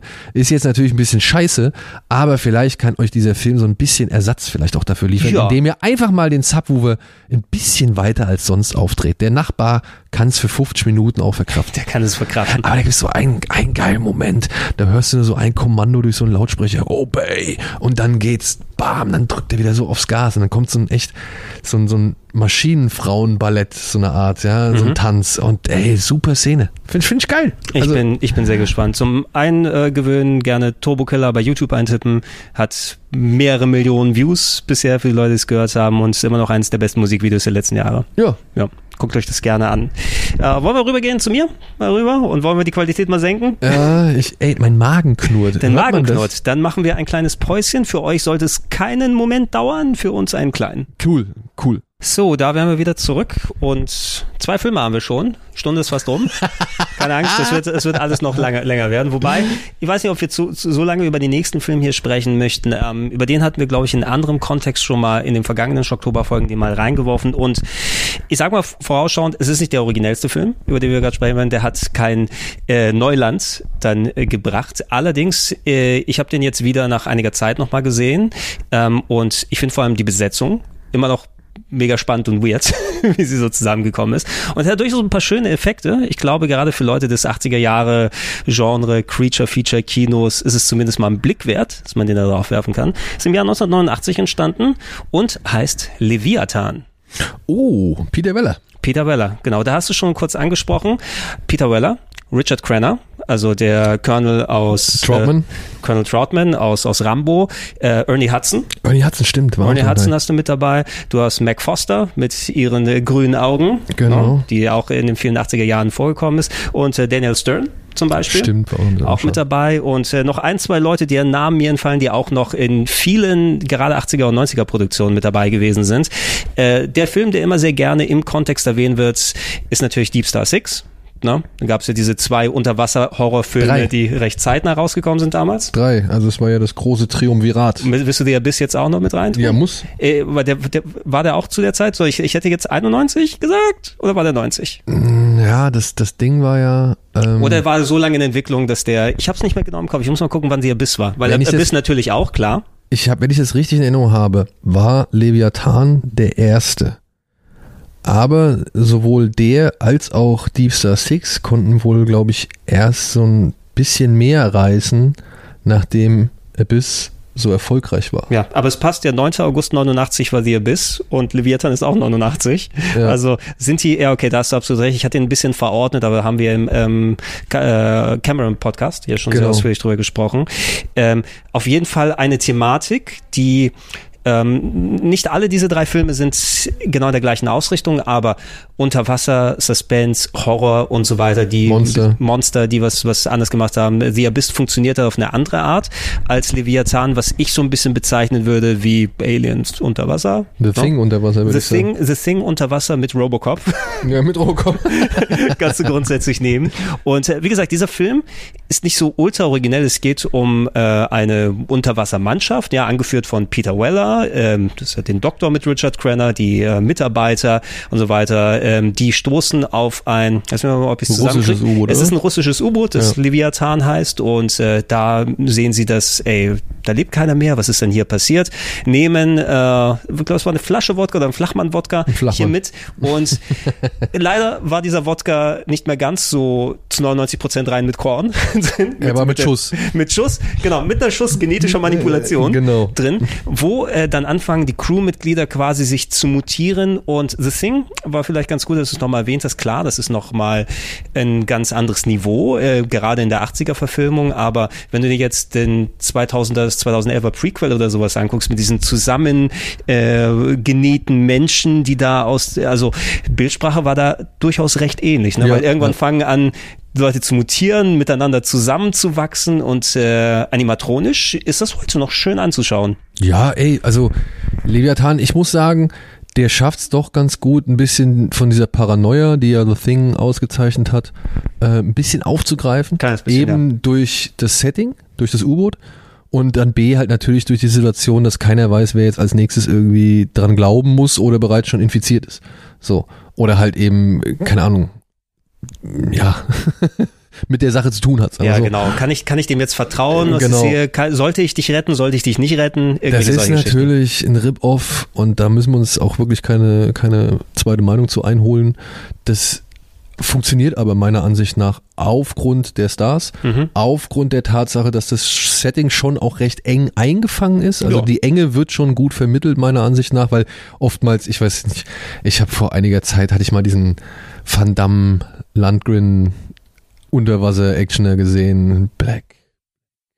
Irgendwas, Black Sea, nee, Ja, Black muss, muss ich nochmal checken. ja, äh, also auf jeden Fall gibt's ein Universal Soldier?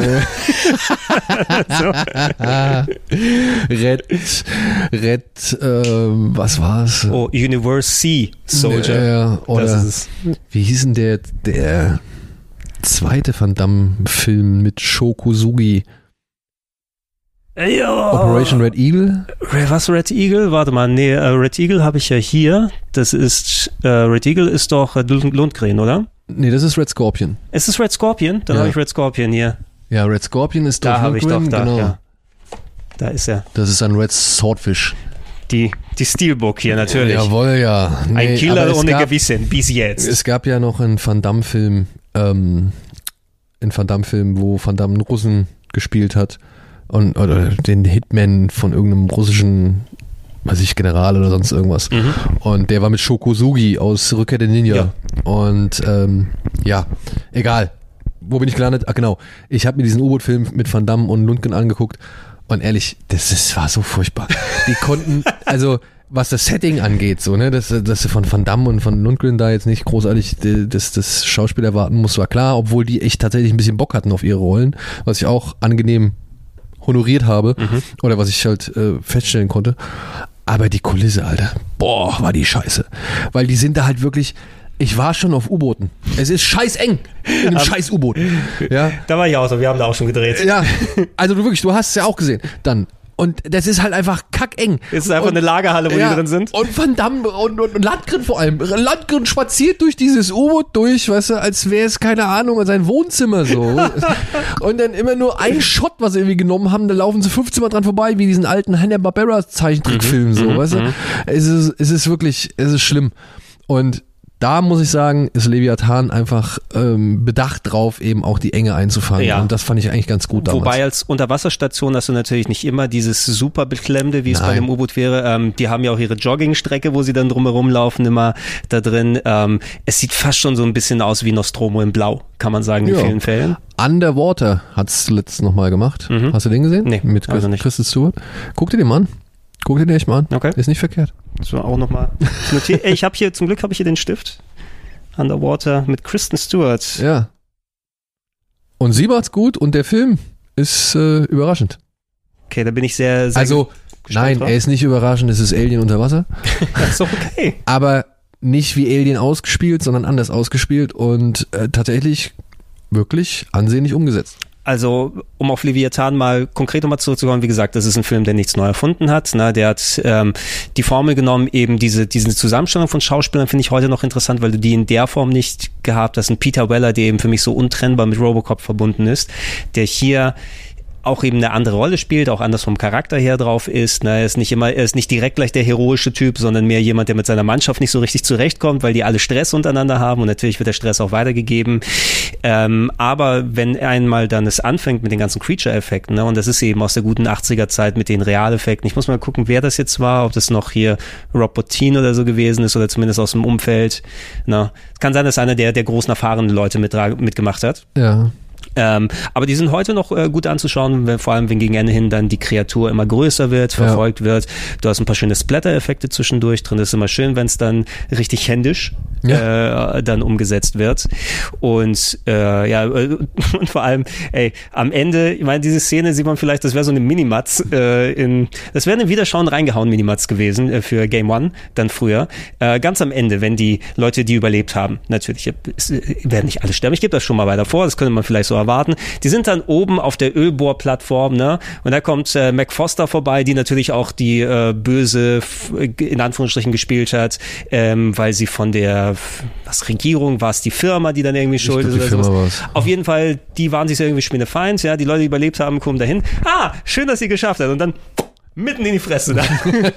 Zack da drauf und Credits. Ja, Deep Blue Sea wäre da vielleicht auch nochmal ein Vergleich ungefähr. Ja, Deep Blue Sea, genau, das ja. ist der Film, der da, ähm, während The Abyss das äh, Premium-Kino gewesen ist, waren eben äh, Deep Blue Sea als auch Leviathan das VHS-Kino. Ja, Hier. aber man muss tatsächlich sagen, Leviathan war, glaube ich, der erste von den Ja, dreien. das müsste der, der erste gewesen sein. Wenn ihr mehr zu The Abyss hören wollt, hört euch da den, den, ähm, Ja, den äh, Cameron- wundervollen James Cameron. den James. Cameron Podcast da an, weil es ist einfach auch nochmal eine ganz andere Hausnummer. Alleine das Schauspiel, die Situationen, auch wenn du die ganze Alien-Nummer rausziehst, aber The Abyss ist so ein toller Film in so vielen Belangen. Ja, Ne? ja, ja, ja.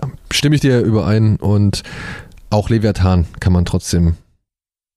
Genau, ge gebt's euch mal. Ja. Bei Gelegenheit. Dafür Also- ist ja dieses Format da. Dafür gibt's auch, sage ich mal, zu wenig richtig gute Unterwasser-Horrorfilme. Also Leviathan zählt da echt schon zur Speerspitze. Deep, äh, Deep Blue Sea, äh, nee, Quatsch, Deep Star Six, Deep Star Six. Leviathan, Aha, stimmt. Habe ich. Deep Blue Sea die ganze Zeit gesagt? Ich meine natürlich Deep Star Six. Deep Weil Star- Deep, Deep Blue Sea war natürlich später, was ein anderer Unterwasserfilm. Das Ronnie Harlan mit äh, genmanipulierten Haien, ich ich denke die die ganze rückwärts schwimmen. Ja, wenn ich Deep Blue Sea gesagt habe, habe ich die ganze Zeit an Deep Star Six gedacht. Ja, Deep Star Six mit Miguel Ferrer, der, zum, der war echt, Ja. äh, der war echt ordentlich. Von Sean S. Cunningham, Ja.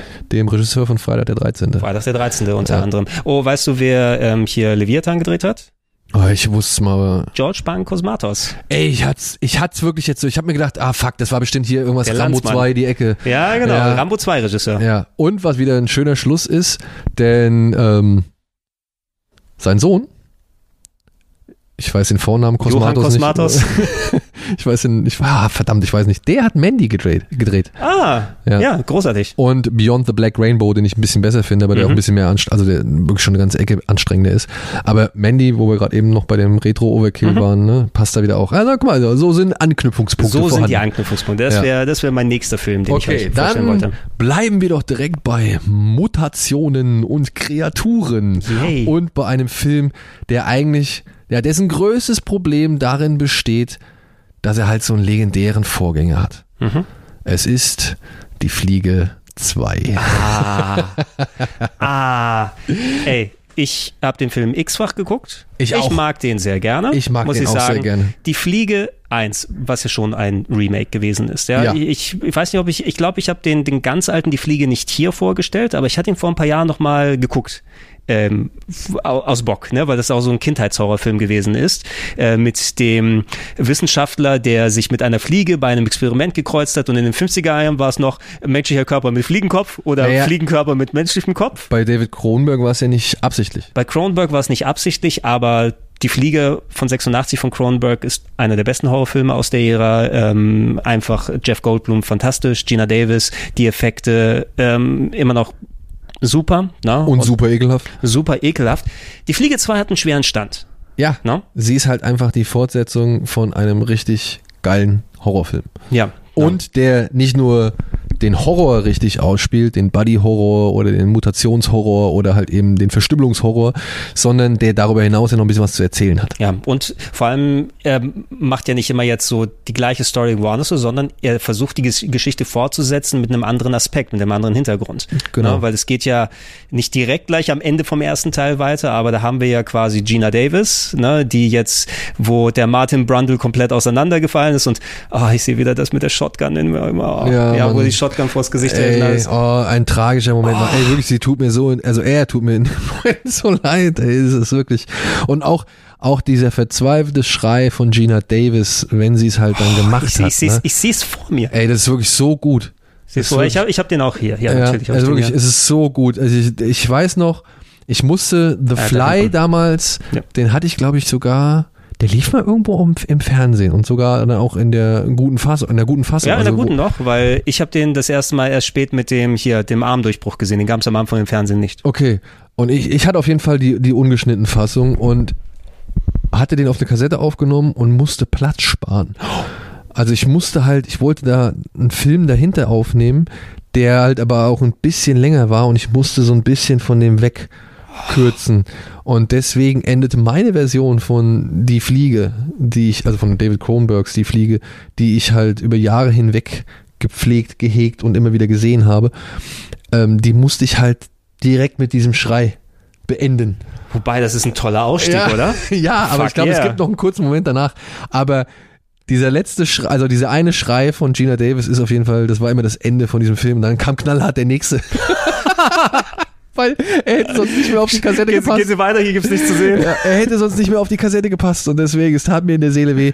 Aber inzwischen habe ich den Film auch äh, komplett in voller Fassung und es ist wieder ein Genuss. Ah, Wann hast du die Fliege 2 zum letzten Mal gesehen? Gestern. Gestern. Okay, dann ist es relativ frisch. Bei mir ist es jetzt ein paar Jährchen her, wobei ich habe den vor einiger Zeit nochmal geschaut, weil ich den hatte ich äh, aus dem Fernsehen aufgenommen damals. Ähm, ich weiß nicht, inwiefern der geschnitten war. Natürlich war der geschnitten in bestimmten Effekten, weil der durchaus auch schön ekelhaft sein kann. Nee, der ist, der ist tatsächlich, am Ende ist der richtig hart. Ja, gerade, gerade vom Ende her aus hin. Ja. Äh, da werden wir auch darauf zu sprechen kommen, wenn wir Ja. am Ende angekommen sind, weil da hatte mich auch ein paar andere Filme erinnert, die ich auch hier im Oktober hatte. Ähm, aber der, äh, ich finde es immer schwierig, wenn du ähm, bei einer Fortsetzung Charaktere aus dem ersten Film hast, die im Sinne der Story dann quasi gleich ja, über Bord geworfen werden, erledigt werden, so das typische Aliens zu Alien 3. Ne? Ich hätte gern gesehen, was mit Corporal Hicks und äh, hier dem kleinen Mädchen passiert wäre. Sie müssen im Sinne der Story sofort sterben oder so. Und der zweite, der macht ja einen anderen Ansatz und da ist mit Gina Davis leider auch nicht mehr so viel. Nö, die war ja gar nicht im Film. Genau. Das, äh, also einerseits war glaube ich Aber er Gina macht's Davis geschickt. Er, ma er macht es geschickt. Äh, Der Charakter von ihr kommt per se nicht direkt vor, aber er beginnt ja quasi mit der Geburt Genau. des Sohnes von Brundle und Frau Davis. Denn die beiden, ja, sagen wir so, Seth Brundle hatte mit, ich weiß gar nicht, wie heißt Gina Davis im Film? Egal. Die hatten Sex und das Ergebnis, Egal, die hatten Sex. Ja. Guter Podcastname. das Ergebnis startet oder beziehungsweise ja, trägt jetzt Früchte direkt zu Beginn von Teil 2, Mhm. der damit beginnt, dass halt die Geburt gezeigt wird von Martin Brundle, dem Sohn von Seth Brundle. Und Das glaube ich ein Rennfahrer ist, Martin Brundle, wenn ich mich nicht irre. Und das aber nicht in irgendeinem Krankenhaus, sondern tatsächlich in der Genetik oder Firma von äh, Bartok. Mhm. Ja. Oder Bartek, Bartok, Bartek, keine Ahnung. Bartok, Bartok Incorporated. Und ja, wir sehen da eine Frau, die hat dunkle gelockte Haare und ist schwanger und Mhm. äh, entbindet gerade ein Kind oder soll gerade ein Kind entbinden. Und der Regisseur Chris Wallace, der nur zwei Filme gemacht hat, nämlich einen anderen und die Fliege den 2, ähm, der, der schafft es doch ganz geschickt, dass man halt schon den Eindruck hat, dass es Gina Davis ist, die da auf dem OP-Tisch liegt, aber sie ist es nicht. Also sie ist es halt einfach nicht. Es ist eine andere Frau. Das kann man anhand kurzer Szenen oder halt an Standbildern kann man es halt sehen, dass es halt nicht Gina Davis ist aus dem alten Film. Existiert tatsächlich nur noch ein Schauspieler, das ist der ehemalige Freund von Gina Davis im ersten Teil, Mhm. dem Steph, äh, Jeff Goldblum die Hand verätzt. Ja. Und äh, der taucht nochmal auf und Jeff Goldblum selbst sieht man im zweiten Teil nur anhand eines oder anhand von zwei Videoaufnahmen. Also so, was natürlich direkt einfach eine Szene aus dem alten Film ist, wo du sagst, wo kommt diese Kamera her, die das ja, genauso es wird so eine hat? Deleted Scene, glaube ich, äh, Mhm. sein, die da nochmal zum Einsatz kam. Und eine Szene ist aber tatsächlich, glaube ich, übernommen aus dem Original, soweit ich weiß. Ja. Also, ja, also Und so viel die Der. Film beginnt, wie gesagt, mit der Geburt von Martin Brundle, der in irgendeine Art Concon irgendwie zur Welt kommt. Da ist auch diese Szene einfach, wo dann dieser rausgezogen wird. Und Ach, ja, aber seine Mutter stirbt bei der Geburt und er wird jetzt halt von Bartok Incorporated aufgezogen im Labor und er weist sich als kleiner Mensch, der sehr, sehr schnell wächst. ja, genau. Also das fand ich auch damals, als ich den Film gesehen habe, der hat keine normale Kindheit gehabt, sondern äh, so, es war fast schon so ein Star Trek-Ding, ne? Genau. Also geboren Ist und schon größer, auch größer, aus dem größer. Jahr 1989. Mhm. Ja. Und er weist so ein bisschen auch Parallelen zu Akira auf, finde ich. Eben was diese, was ja. diese Laborkindheit irgendwie angeht. Mhm, mhm. Ja. Kann ich sehen. Ähm, aber jetzt ganz am Rande. Ganz am Rande. Ich habe nicht irgendwie den The Fliege 2 gesehen oder die Fliege 2 gesehen, habe gedacht, oh ja, geil, Akira. Also es, es sind auf jeden Fall, ich fand die, die Stimmung in diesem Labor immer dieses kalt, dieser kalte blaue Stahl, ne, dieser, äh, was ist das so, dieses, dieses, dieser Käfig, wo sie dann die Experimente dann drin hatten, der, die armen gekreuzten Hunde oder sowas. die Ja, du dann ja sehen das ist halt konntest. Sein Hund. Also sagen wir so, der Film beschreibt halt einfach erstmal das Heranwachsen von Martin Brundle, Mhm. was halt äh, ja schon dazu führt, dass er mit fünf Jahren aussieht wie ein junger Erik Stolz. Da sind, da sind alle stolz auf ihn. Den man kennt aus die Maske. Den man kennt aus die Maske. Nicht gesichtlich, weil das war Nein. sehr heavy Make-up mit drauf. Genau, den man aber auch kennt als Telefonstreich, Telefonstreich, Dealer von Vincent Vega und John Travolta in Pulp Fiction. Und als Deleted Scene von Zurück in die Zukunft. genau, der halt eigentlich mal Michael J. Fox spielen sollte, äh, Michael J. Fox, Martin McFly Hätte er spielen bloß sollte. Mi- Michael J. Fox gespielt, der Marty McFly spielt. Aber die Aufnahmen, die er mit Robert Zemeckis gemacht hat, nach so ungefähr fünf Wochen, Mhm. da kam dann Robert Zemeckis zu dem Schluss, nein, er bringt einfach nicht die Komik mit sich, die ein Michael J. Fox mit sich Und brachte. ein Eric Stolz ist ein guter Schauspieler. Ne? Das sieht man auch, also ob es bei Die Maske gewesen ist oder eben hier die Fliege Ey, der 2. hat sau viele Filme gemacht. Der ne? hat super Also- viele Sachen hier gemacht. Äh, es gab diese Deleted Scenes bei den ersten DVDs, die von Zurück in Zukunft gekommen sind. Und dann war ich auch so ganz weird Szenen sehen, wo einfach Martin McFly anders ausschaut. Aber es ist ein komplett anderes Gefühl mit ihm. Ja. Ich kann das verstehen. Aber dafür eben, auch wenn er nicht damit quasi brillieren konnte, er hat ja seine, seine Filme gefunden. Genau. Und man, und ja, Eric Stolz ist perfekt für diese verstockten, für diese schüchternen, für diese eher, ja, zurückhaltenden Charaktere, ja. Und Marty McFly war ja, ne, niemand nennt mich feige Sau, so, das ist genau das Gegenteil. Das ist das, äh, so bei Die Fliege 2, so, so eine gewisse Distanz habe ich immer gespürt. ja, ja. Ne? Genau, der war ja entrückt von der Welt. Er war besonders. Er wusste auch, dass er schneller sterben wird als alle anderen. Das finde ich ein Aspekt, den erzählt er dann irgendwann mal dem Hund, den er halt auch im Labor findet. Und das fand ich tatsächlich so ein, so ein echt nochmal netten Aspekt, wo ich mir gedacht habe, ach ja stimmt, eigentlich ist das ein ziemlich beschissenes Leben für einen kleinen Jungen oder beziehungsweise ist das schon eine ziemlich beschissene Information für einen sehr begabten, sehr schlauen kleinen Jungen, der halt schon realisiert, dass er halt so besonders ist und dass diese Besonderheit eben auch kein langes Leben, sag ich mal, verspricht. Und das fand ich schon echt stark. Und dann mit dem Hund und der Hund gerät dann in diesen, ja, und da muss man sagen, schön, dass sie halt dieses Design der Teleporter noch übernehmen konnten. Ich finde, die sehen halt schon einfach sind- beängstigend aus. Es ist äh, super Art Direction gewesen schon im ersten Teil und wenn sie es Ja. übernehmen kommen, das ist so, das ist ikonisch. Ja, ne? ist ikonisch, du siehst diesen Teleporter und du denkst dir so, oh Mann, da ist Unheilvolles so. Dieses, immer, die sollen so ein bisschen wie Fliegenaugen aussehen, oder? Habe ich das Gefühl gehabt? So ein bisschen? Klar, die Shutter sehen natürlich anders aus, aber das Licht, das da so durchguckt, diese rundliche Form und alles. Genau, genau. Aber ich finde, wenn du dieses Ding siehst, du weißt genau, da ist irgendwie was. Das ist so wie dieses, ja, es ist, würde ich jetzt mal so sagen, wie die Urform von Event Horizon oder Mhm, so. so. Also mhm. es ist so der, der Urvater von Event Horizon, dem Raumschiff. Und ähm, ja, und Martin wird halt von dem Chef von Bartok, dem Bartok persönlich, halt dann irgendwann ein bisschen mehr Freiheiten äh, gegönnt. Also er gönnt ihm halt ein paar Freiheiten. Das so, indem er ist das das College, das College hängt nebendran oder wie ist das? Ne? Ja, das? ja, er, er, nee, er soll ja eigentlich nur an diesem, an diesem Teleporter arbeiten. Mhm. Also er darf sich ja wirklich vollkommen austoben, outside the box denken und parallel kriegt er noch ein Apartment. Ja, das nicht mehr so ist wie sein altes Laborzimmer. Mhm. Und ja, der Film ist mir jetzt halt auch so im Nachhinein aufgefallen. Damals als kleiner Junge, als ich den zum ersten Mal gesehen habe, fand ich das nicht so schlimm. Ich fand es eigentlich, das waren genau die richtigen Knöpfe, die gedrückt worden sind mit dem kleinen Jungen, der ein bisschen begabter ist, der ein bisschen nerdiger ist, der hier auch mal so eine Codekarte überschreibt und so, der dann den Hund findet, sein Vertrauter so. Und der einzige Vertraute, dem, oder der einzige, das einzige Lebewesen, dem er sich so ein bisschen anvertrauen kann. Und er weiß, er ist anders. Das waren schon so die richtigen Sachen, plus die Laboratmosphäre, die du äh, angesprochen hast. Das war auch cool. Sowas macht man ja immer, wie, immer wieder so. Extro hatten wir ja auch schon hier alles und so, diese Gänge und Korridore und Flure. Die, die, die Festung. Ja, die Festung, ja, genau, genau. Aber das sind doch die genau die Sachen, die einen ansprechen dann.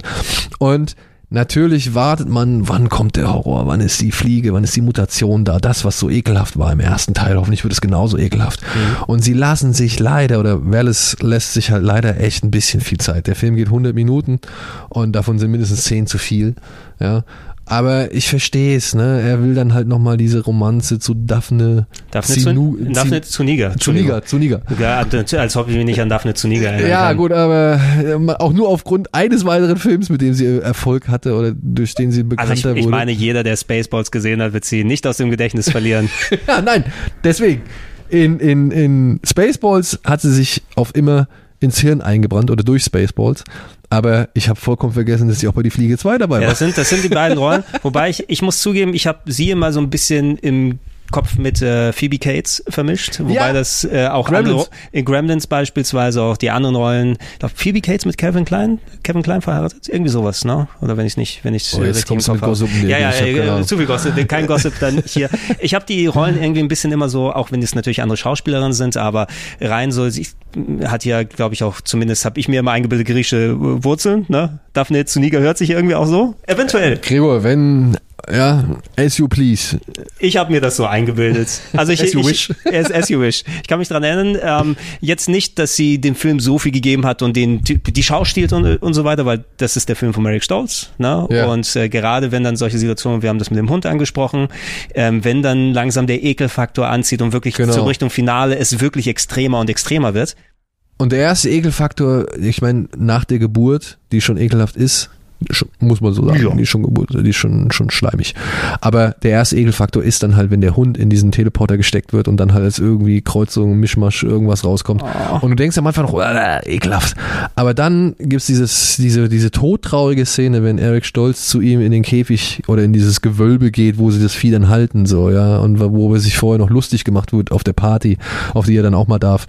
Und, und er dann da neben dem Hund sitzt und, ah, dann, wo du am Anfang noch denkst, Bäh, und später denkst du nur so, oh nee. Es bricht mir das Herz. Es bricht mir das Herz. Herz. Ja, wirklich, es bricht mir das Herz, wenn er sich dann auch daneben ihn setzt und, und der Hund ihn auch wiedererkennt.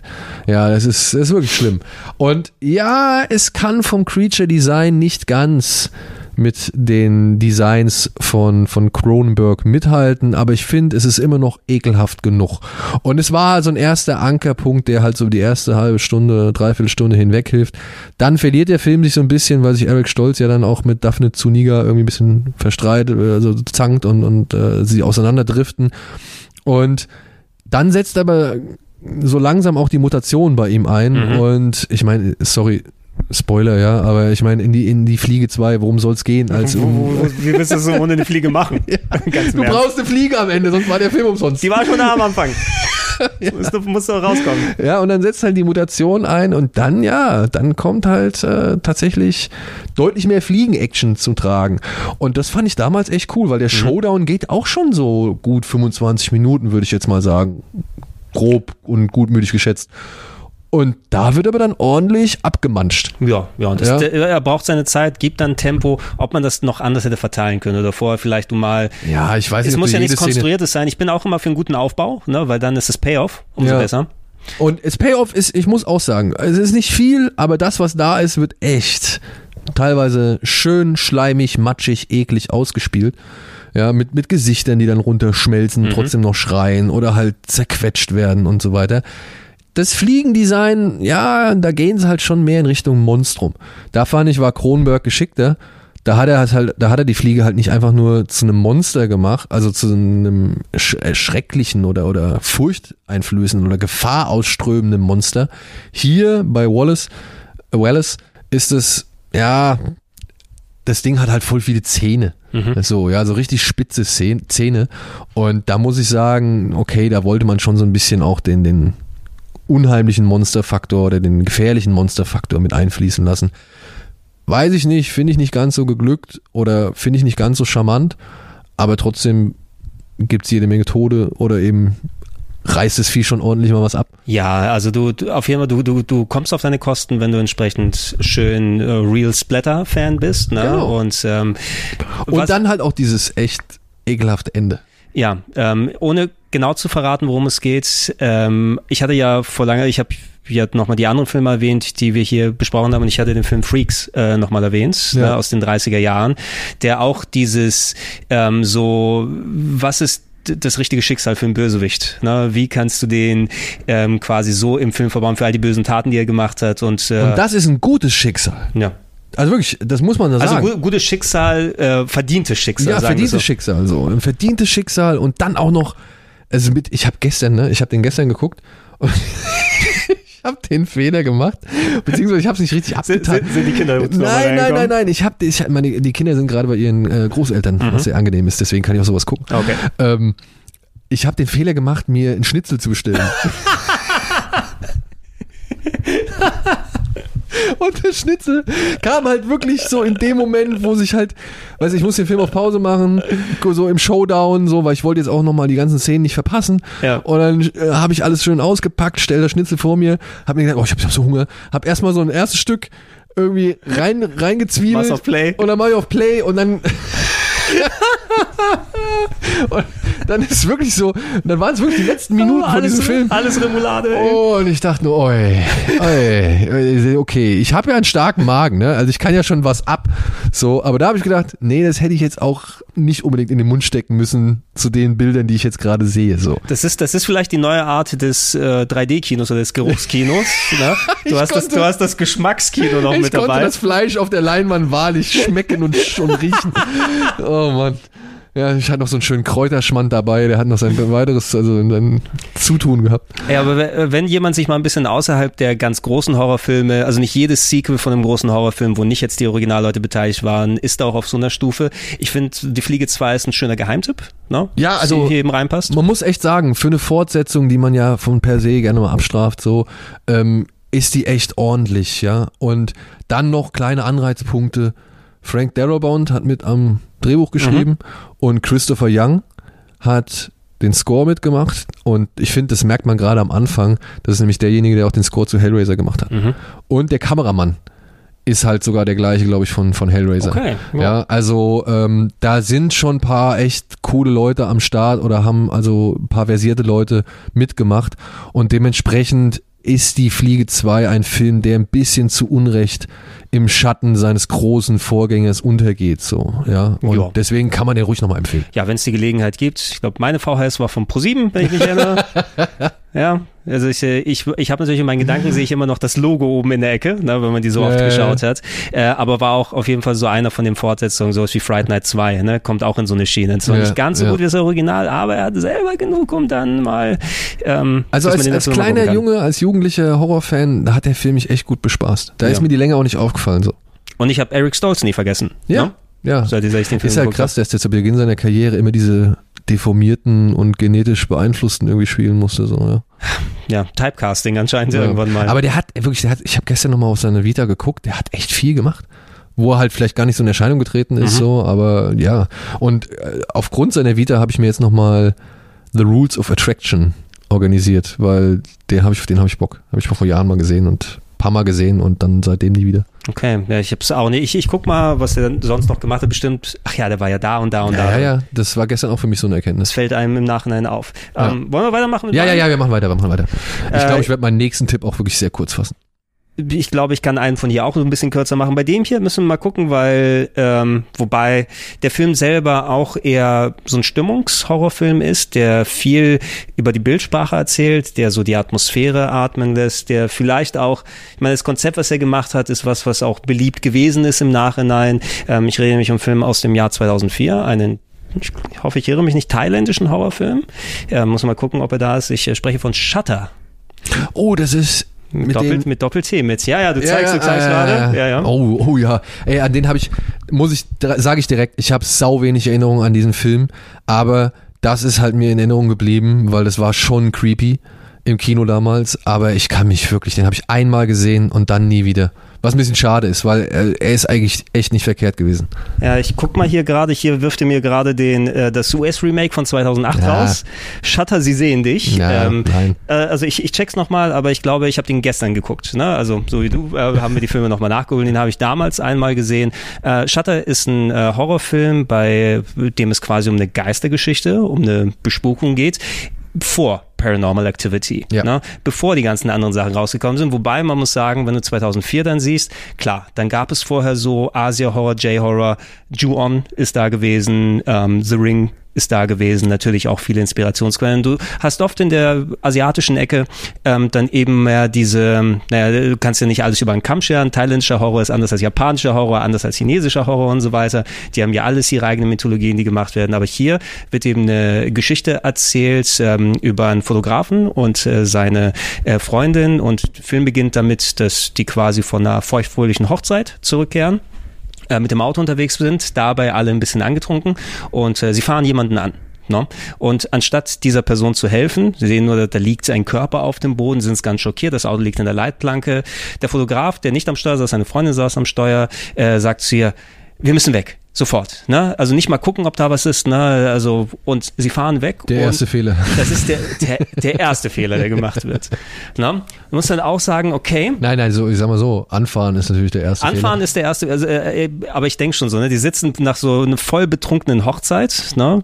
So blöd es klingt, aber das kann passieren. Aber dann sollte man nicht wegfahren. Ja. Das ist der erste, wirklich richtig große Fehler. Was aber für mich zumindest, ich habe mich dabei immer hinterfragt, wie ähm, sympathisch oder nachvollziehbar oder wie sollst du dich reinversetzen können in den Protagonisten von dem Film? Weil das ist so eine Aktion, die am Anfang war, weil der Film dreht sich eben über das, was jetzt dem Fotografen und seiner Freundin passiert im Nachhinein. Ähm, das ist kein guter Mensch, würde ich jetzt sagen, ne? der dann sagt, wir haben jemanden angefahren, lass uns sofort weg. Ja. Ne? Und äh, dieses ähm, beiden versuchen ihr Leben normal weiterzuleben und der Fotograf, ähm, das vor allem aus dem Jahr 2004, das ist vielleicht auch so nochmal der Ära geschuldet, das wäre heutzutage ein bisschen anders, die verwenden da keine Digitalkameras. Ich kann mich erinnern, zu dem Zeitpunkt habe ich schon Digitalkamera auf der Arbeit gehabt, ne, aber dann noch mit so riesigen Scheckkarten, die das dann gespeichert haben oder Disketten, die du richtig reintun konntest. Also verstehst, aber da ist es ein signifikantes Ding, dass da zum Beispiel Film entwickelt wird, weil der ist dann auch Hochzeitsfotograf. Der Fotograf selber merkt dann, nachdem die alle nicht schlafen können, weil obwohl ich glaube, der Fotograf selber verträgt es ein bisschen besser als seine Freundin, ne, die dann noch große Skrupel hat, aber der versucht sein Leben weiterzuleben, haben nichts gehört von äh, der Person, die überfahren wurde. Merkt auf einmal auf den Fotos, die er macht, Hochzeitsfotos, andere Sachen, sind dann weiße Schatten drüber. Na, und das ist so das erste Merkmal. Okay, die sind auch auf den Negativen drauf. Ja? Ich habe das nicht gemerkt. Was soll das? Und progressiv auf einmal ähm, fängt das Spuken an. Ne? Und das wird auch visuell sehr schön dargestellt. Was ich bei dem Film ganz gut zu schätzen wusste, war eben, der nimmt sich seine Zeit. Es ist ja auch eine Geistergeschichte. Da entsprechend in der Ruhe liegt die Kraft. Ne? Ähm, Wenn du halt nicht wirklich die Härte hast, Genau. musst du halt öfter auf eben die Ruhe Genau, die. Härte ist nicht unbedingt da. Es gibt so ein paar Szenen, wo ein bisschen so entsprechend auch ein paar ekelhafte Sachen zu sehen sind, aber es ist mehr, wie wird mit, mit den Bildern gearbeitet, wie wird so ein bisschen getrickst sozusagen, weil auch du als Zuschauer natürlich andere Perspektiven hast, ne, und so kleine Schockeffekte. Er geht nicht auf klassisch immer so ähm, Jumpscares oder so, ne? wobei dann auch so in, in Ja. gewissem Maße natürlich dann auch so der Kamera schwenkt und du siehst da so irgendwas, aber es ist auch viel so dieses diese Unruhe, der da steckt und dann ist es eben so dieses progressive Herausfinden, hey, werden wir jetzt bespukt? Passiert das nur bei uns im Kopf? Ähm, es eskaliert immer weiter. Hintergründe herausfinden. f- Wer war diese Person, die wir da angefahren haben? Was ist da? Und ähm, so wie ich es wieder beim Zuschauen gemerkt habe, er geht eben auf ein, auf bewährten Faden, würde ich sagen. Na, also wenn du, wenn du eine Geistergeschichte gesehen hast, natürlich kannst du dir vorstellen, okay, das geht vielleicht zu dem Punkt und dem Punkt und dem Punkt, dann muss irgendwie nochmal alles zur Sprache kommen und so weiter und so fort. Aber Irgendein Brunnen muss geöffnet werden. Irgendein Brunnen muss geöffnet werden, irgendeine Person muss besucht werden, irgendein Körper muss begraben werden, keine Ja. Ahnung, ne? Ja. So diese klassischen Sachen. Ähm, du, du hast äh, eine Geste gemacht hier vorhin, da? die Konklusion, worauf dieser Film dann hinführt und vor allem unter den Aspekten, ich fand den Hauptdarsteller eigentlich sympathisch, auch, weil du musst dich ja ein bisschen in den reinversetzen, aber eigentlich ist er auch so ein, so ein Sympath eher nach außen und ein Schmierbolzen eigentlich, ne? Ich konnte da nicht richtig so die Waage finden. Ich konnte mich einfach nicht mit dem identifizieren und das ist interessant, den Weg zu gehen gleich, dass du nicht jemanden also äh, quasi als Protagonisten des Filmes machst, der gleich so auf der Seite des Guten sozusagen steht. Ne? Ja, aber er muss interessant bleiben. Ja. Das ist die Sache.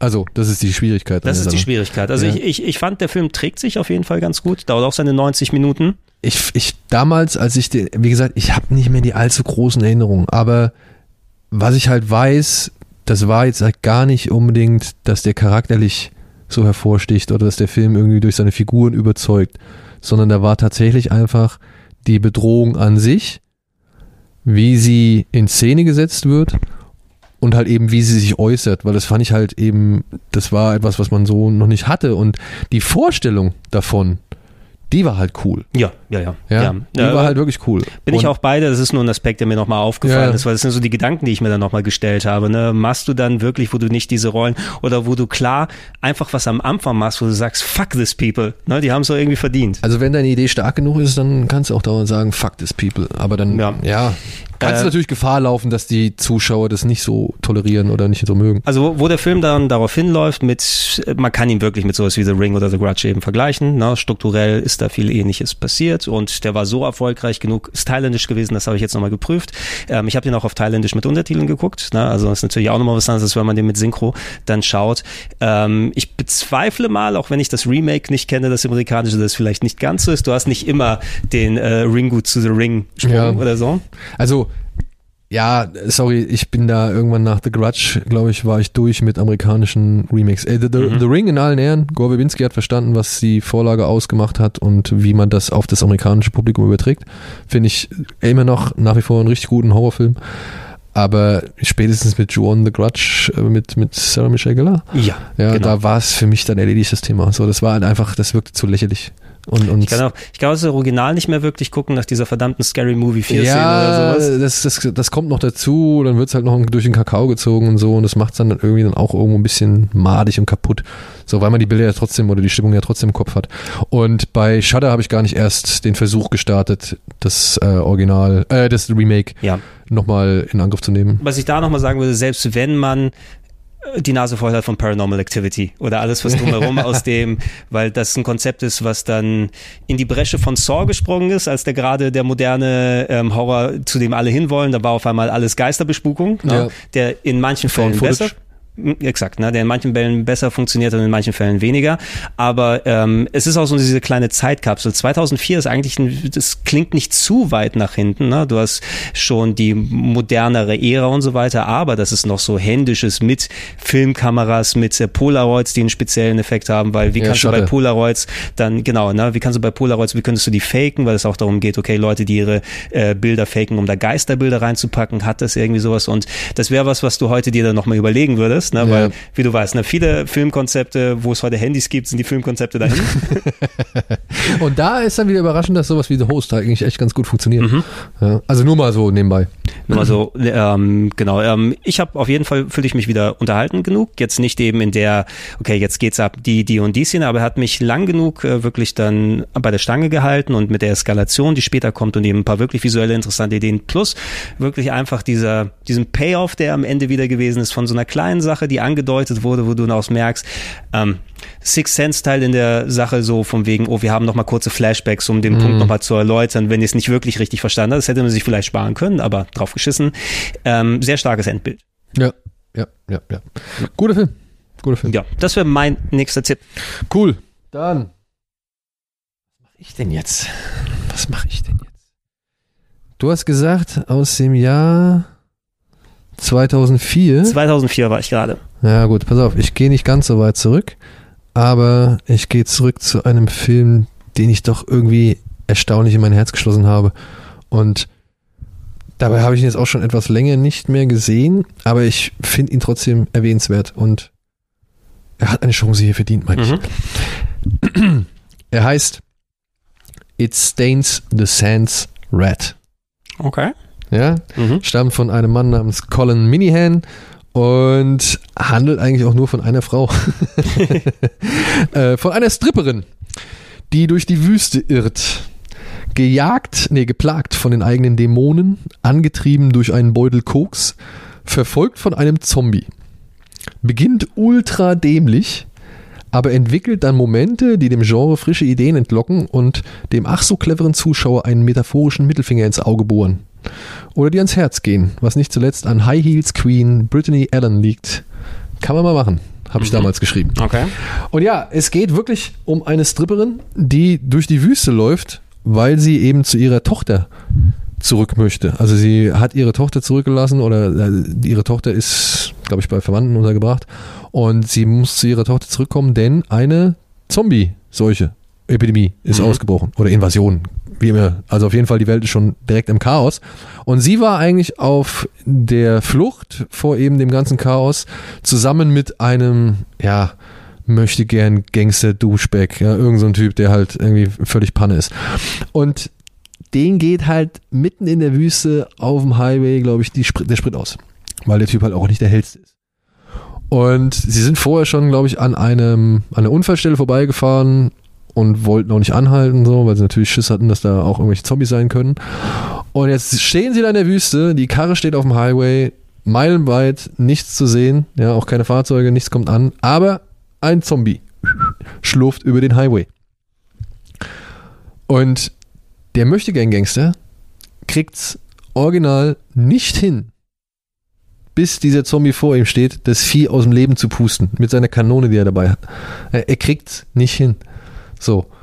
Und ja, stirbt. ja. Okay. Und fortan ist Brittany Allen jetzt halt gezwungen, durch die Wüste zu laufen. Sie hat die Drogen, sagt sich, okay, zack, sie hat irgendwie so ein bisschen Wasser noch und sie muss halt vor dem Vieh weg. Und was machst du denn? Also du, du, du was, was willst du machen? Der ist permanent on the run Ja. und ist halt langsam, sie muss sich nicht beeilen. Also es ist die langsame Art, aber es ist die Gefahr, die dann stetig immer hinterherkommt. Ne? Genau. Aber irgendwann wirst du halt in der Wüste, wirst du halt mürbe, durstig, müde, dehydrierst und bist eigentlich am Ende so, ja. Und sie möchte aber zu ihrer Tochter, wo sie am Anfang echt dämlich oder beziehungsweise sie wirkt noch nicht ganz so dämlich wie ihr Freund, aber wo so hysterisch und über, unüberlegt wird, entwickelt diese Figur immer mehr Profil und Geschick und, und Überlebenswillen und dann halt aber auch, ja, die Ruhe zu belegen, Mhm. wie sie jetzt aus dieser Situation rauskommt, wie sie jetzt mit dieser, mit dieser Situation umgeht und wie sie löst. Und da muss ich sagen, ey, das, das mag man vielleicht als Komödie sehen. Ich, also, ähm, es gibt Leute, die fanden den Film auch echt lächerlich und bescheuert, ja, weil unter anderem dann auch mal ja, gezeigt wird, wie nützlich so ein Tampon in Zeiten einer Zombie-Apokalypse sein kann. Kannst du mir fast ein bisschen vorstellen. Oder ja, wie, wie sinnig man Autoreifen und Zombies miteinander kombinieren kann. Ja? Also, wir hatten im Kino, ich habe den im- beim Fantasy Filmfest gesehen, wir hatten wirklich mehrfach Szenenapplaus. Ja. Und ich weiß nicht, ob das auch durchgängig dann die Leute bei Laune gehalten hat. Ich war aber tatsächlich so ein bisschen von dem Drama-Aspekt dieses Films fasziniert. Ja, da waren Momente drin, da konntest du lachen. Da waren Momente drin, da konntest du dir vor den Kopf klatschen, wo du gedacht hast, ey komm, alles nicht euer Ernst. Ja, aber ich fand dann doch, dass diese Figur, die halt als kreischende, hysterische, unter Drogen stehende Stripperin eingeführt wird, dass die dann halt irgendwann als, ja, halbwegs vernünftige, mit starkem Überlebenswillen versehene Mutter irgendwie, ja, sich etabliert oder, oder entpuppt. Und das fand ich cool. Das hat die Darstellerin auch echt cool gemacht. Und ich muss sagen, ich finde die Idee, einfach zwei Menschen langsam durch die Wüste gehen zu lassen. Der eine wird nicht aufhören, der andere kann nicht aufhören. Die fand ich gut. Die fand ich echt gut. Der Film ist kein großes Budget, ja, es sind keine Stars, es ist auch darstellerisch vielleicht nicht die allerhöchste Stufe oder auch inszenatorisch, äh, sag ich mal, hast du schon geilere Bilder der Wüste gesehen. Aber dafür, dass das so ein Zombie-Film mit einer wirklich sehr einfachen Prämisse, ich hab's gesagt, Prämisse ist, Ich habe hier der, keine Kasse, sag so viel du willst. hat der für mich erstaunlich gut funktioniert.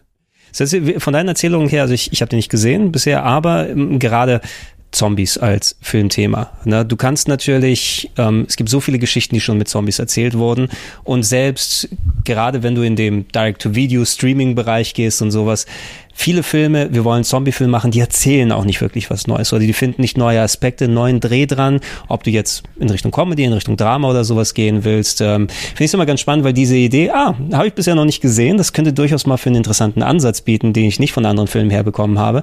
Wenn du jetzt aber sagst, dass vor allem auch ab und zu mal das Drama da funktioniert und du nicht einfach hast, okay, das ist jetzt äh, unsere Slapstick-Spur, die wir Ja, fest ja. haben, das muss äh, jetzt Der führt schon sehr slapstick und schwungvoll und komödiantisch ein, so, ja, aber lässt es dann irgendwie immer einen Tick mehr nach, ja, bis du dann tatsächlich, ja, eine, eine gewisse Beziehung in diesem Film wahrnimmst, von der du nicht gedacht hättest, dass da eine Beziehung überhaupt entstehen kann.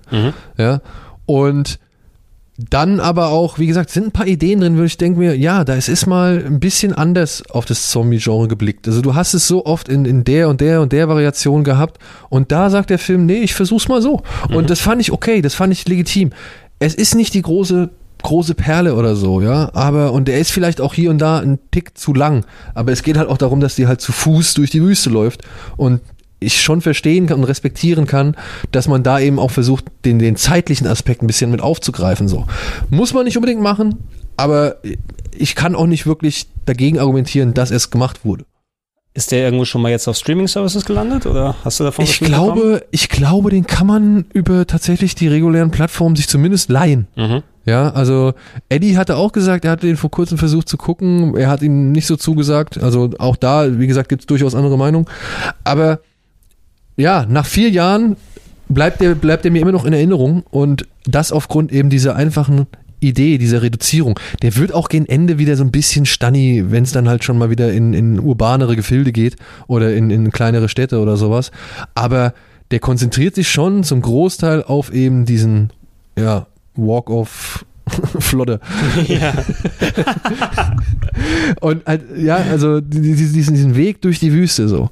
Das ist schon der, der, der Kern dieses Films. Und das fand ich cool, dass man mal gesagt hat, wir gehen hier mal ganz zurück, wir haben nicht diese Massen an Zombies, wir haben Mhm. auch nicht irgendwie das Blätterfest vom Herrn, sondern wir haben hier diese zwei Figuren und die befinden sich halt in ihrer eigentlich auch für sich gesehen schon beschissenen Situation. Die haben genug damit zu tun, mit Ja. dem zurechtzukommen. Es müssen nicht noch mehr sein. Ja. Ja, auf jeden Fall, ich habe den auch äh, notiert, weil ein bisschen, wie gesagt, ne, ein bisschen anderer Ansatz finde ich immer gut. Und äh, so richtig lachen über einen Zombie-Film konnte ich in letzter Zeit auch noch nicht so sehr. Ne? Außer die Effekte sind sehr schlecht gewesen. Ja, also Peninsula, ich weiß nicht, ob du es gesehen hast, Nee. ähm, da konnte ich schon ein paar Mal unfreiwillig lachen. Ich weiß ja nicht, also bei dem, du findest die ja wirklich bei den Streaming-Services dann, oh, Zombies irgendwas, Dad schießt mich tot und dann hat Danny Trejo irgendwie in fünf Minuten Auftritt. Du weißt wahrscheinlich, von welchem ich spreche. ja, ja. Oder so. Und dann sagst du, wozu?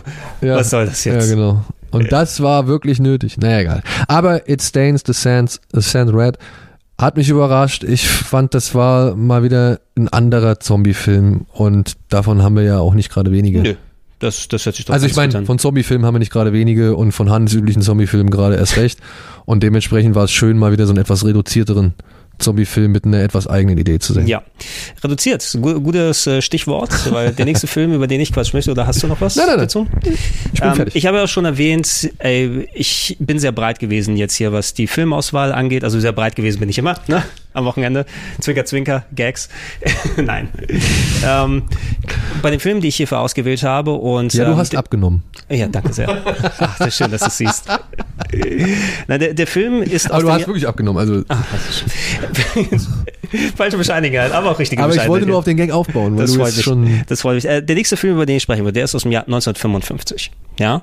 Und äh, man kann ihn nicht per se als Horrorfilm bezeichnen, weil es ist mehr ein Science-Fiction-Film. Das ist ein Film, der für mich eine sehr große Bedeutung hat, weil ähm, ähm, du kannst dich genauso zu den damaligen Zeiten erinnern. Wir haben die gleiche Videothekenkultur quasi mitgemacht. Ne? Und ich hatte auch schon mal die Geschichte erzählt. Ich hatte das Glück, dass ich einen sehr technikaffinen Onkel habe, der sehr, sehr früh einen VHS-Rekorder hatte. Na, ich kann mich noch erinnern, das war so ein Sharp-Rekorder mit Kabelfernbedienung. Sharp, auch so eine Marke, die glaube ich nicht mehr Sharp, gibt. Ne? ne? Oder Sharp. gibt es gibt's Sharp noch? Es gibt Sharp noch, die machen LCDs, glaube ich, noch Okay. irgendwie, aber ich glaube nicht, dass. Also ich, ich habe jetzt schon lange nicht mehr den Sharp Blu-ray Player oder sowas gesehen. Na, gibt's bestimmt irgendwo noch, äh, aber Sharp war der glaub ich, Videorekorder damals. Ich hatte auch, glaube ich, einen VHS-Rekorder von Sharp. Sharp äh, JVC, Akai. Äh, Akai, ja, Akai stimmt. nicht vergessen, das sind die ganzen großen Marken. Philips. Philips, na, und später hast du eh nur was von Sony genommen, das passt schon. Hat aber immer gut Hi-Fi Stereo gehabt. Der Videorekorder damals, ne? Das war so ein richtig großer Klopper. Das musst du dir eben vorstellen, wie vier Videorekorder aufeinander von früher, ne? So, der hatte so einen Top-Loader, das heißt, du hattest auch die richtig Ja, ja, großen die ohne Tasten, drücken, ne? na, wo dann wupp noch äh, hochgegangen ist, ähm, das Zählwerk drauf. Äh, das war mechanisch, wie bei einem ähm, Kassettenplayer. Da Ja, man Kassettendeck ja, so. Oh, mit so den ein 0 altes und 0 Ding. und so Okay. weiter. Und es hatte so ein Display, aber eine Handvoll Anzeigen LCD war Mhm. das Display, also so wie auf alten Casio-Armbanduhren. Ne? Also so schön oldschool. Und da Das gab's so, leuchtet immer. es gab so eine Handvoll Filme, ne, die er damals aufgezeichnet hatte und ich als Sci-Fi interessiertes Kind, ne, da waren eine Handvoll Star Trek Folgen mit dabei, die ich x-fach geguckt habe. Äh, sowas wie Krull hatten wir ja, glaube ich, schon mal drüber gesprochen, den ich tausendmal geschaut habe. Krull mit Hi-Fi Stereo, wo der Ton in Stereo, weil der Videorekorder das nicht konnte, auf einer Audiokassette aufgenommen war und nicht in der das, das hatte ich dir aber schon mal erzählt, ne? Ich glaube ja. Ja, wo ich nach der Hälfte des Films, glaube ich, entweder den Film oder die Audiokassette pausieren musste, weil die mit einer schnelleren Framerate dann gelaufen ist, sodass es nicht asynchron wird vom Ton. Was man nicht alles macht. Also, einleiten diese Geschichte, um den Film nicht jetzt erwähne. Wie gesagt, den kann man nicht per se rein als Horrorfilm bezeichnen, aber er hat mich so vereinnahmt und ich war teilweise so verschrocken einfach durch die Stimmung dieses Films und vor allem, es hat das für mich gruseligste Filmmonster der damaligen Zeit gehabt, ne, was auch zu einem vergleichsweise kurzen Auftritt hat, Oh, jetzt, aber ich ahne es. Du ahnst es, ja, ich weiß nicht, weil, wie gesagt, Nee, das ist nicht. per se. Nee, nee, also ich, gesagt. Ich, ich spreche von dem Film Metaluna 4 antwortet, nicht. Ah. Okay, okay. Ja, ich, dachte, ich, hatte jetzt, ich hatte jetzt kurz an Creature from the Black Lagoon gedacht. Das äh, habe ich übrigens auch hier. Ne, ich habe hier die Universal Horror Collection, Creature of the Black Lagoon. Ah, ja. Gab's als Blu-ray. Auch natürlich ein sehr schöner Film, wobei ich die, glaube ich, eher in einem anderen Kontext als beim Oktober besprechen wollen würde. Nee, vor Ja. allem war es jetzt auch kein Sci-Fi. War, es war kein Ja, Sci-Fi-Film. ich, ich hatte das Sci-Fi eben verdrängt, aber weil du gesagt hast, schreckliches Monster. Also ich, diesen Film, den habe ich so oft als Kind geguckt, immer wieder zurückgespult, dass ich quasi ähm, mir der Film eingebrannt hat. Es gibt vielleicht nur einen Film, den ich mehr geguckt habe, das war Empire Strikes Back. Das war das, äh, das äh, der Sommer in Griechenland, wo das der einzige Film war, den ich auf VHS hatte und jeden Tag geguckt habe, in den Wir Sommerferien. kennen diesen Sommer. Wir kennen, wir kennen diesen Sommer. ich ja. war schon fast selbst da gewesen. Ja, für, für Andreas dir war das 2020. wo er es immer geschaut hat. Und ähm, in diesem Film geht es darum, ähm, ein Wissenschaftler der US-Regierung, ähm, der auch Jetpilot ist, der am Anfang auf seinem eigenen Jet hinfliegt, Dr. Cal Meacham, so ein typischer 50er-Jahre-Name, ne? äh, bekommt per Post äh, Bauteile zugeschickt, ja, und denkt, okay, sind die von der Regierung? Nein, die sind von irgendeiner anderen Person und eine Bauanleitung. Okay, und dann, oh, was ist das? So ein kleiner, äh, so, so eine Mini-Sicherung, die aber 30.000 Volt verträgt, what the hell? Und dreieckige Bildschirme und anders mit seinem anderen Kollegen baut er das auf. Und auf einmal merkt er, okay, das ist äh, einfach so eine Art Skype-Maschine, ne? also für äh, Videocalls können damit gemacht werden in den 50er Jahren. Aber er wird angerufen von äh, einer, einem anderen Wissenschaftler darüber, so ein Videocall bekommt er, namens Exeter heißt er. Na? Und dieser Typ sieht aus wie ein Mensch, aber seine Stirn ist doppelt so hoch, hat so leichte Wülste da drin und er hat so weiße Haare, die drumherum gemacht sind, wo du sagst, okay, da muss vielleicht beim Aufwachsen was schiefgelaufen sein oder der ist einfach mal kein Mensch. Ja? Jeder normale Mensch hat gesagt, ist einfach mal kein Mensch. Ja. Ähm, Aber man ist ja, ne, man wollte ja vielleicht damals 50er Jahre nicht unbedingt auf diesen gleichen Paranoia-Zug mit aufspringen wie alle anderen. Nee, genau, genau. Es hat ein bisschen was anderes dann gemacht. Und muss sagen, die Ära, das war auch sowas wie Forbidden World mit Leslie Nielsen, diese äh, und sehr viele solche Sachen wie die, die Twilight Zone-Geschichten, die im Fernsehen gewesen sind, was natürlich auch dann Sci-Fi sehr nach vorne getrieben hat. Hier war es eben so, auch einer der frühen oder vergleichsweise frühen Filme, der hat sehr viel Wert auf seine Technicolor-Umsetzung gesetzt. Also da sind sehr, sehr starke Farben. Das wollte ich gerade sagen, der wurde doch eingefärbt, ne? Ja, der, nee, der wurde nicht eingefärbt. Das ist einer, der auch wirklich mit Farben im Hintergrund dann äh, Okay. so von Haus aus gedreht wurde. Allerdings, da sie das nochmal als Verkaufsargument haben, und das war ein vergleichsweise teurer Film, der hat so eine Million oder zwei damals gekostet, ne, für damalige Verhältnisse. Ähm, und äh, sieht heute mit der Blu-ray und der 4K-Abtastung und so weiter, die sie gemacht haben, auch immer noch ziemlich gut aus. Aber können wir es kurz abhaken? Es ist der Film, den sie bei Mystery Bei Science, Mystery Science Theater. 3000 This gucken. Island Earth im Genau. Original. Ja, Ja, ja, ja. Und deshalb, ich habe mir, ich bin, ich liebe Mystery äh, Science Theater, ne? Und ich fand es war fast schon Wink des Schicksals, dass sie einen meiner Kindheitslieblingsfilme ähm, dann auch da genommen, der auch viel Potenzial zum Verballhorn später natürlich bietet. Grün, grün, grün. Exakt. Wann beginnt das neue Zeitalter? Mittwoch. Ich hack ein Loch in unser Raumschiff. Ich weiß, es ist nicht gut.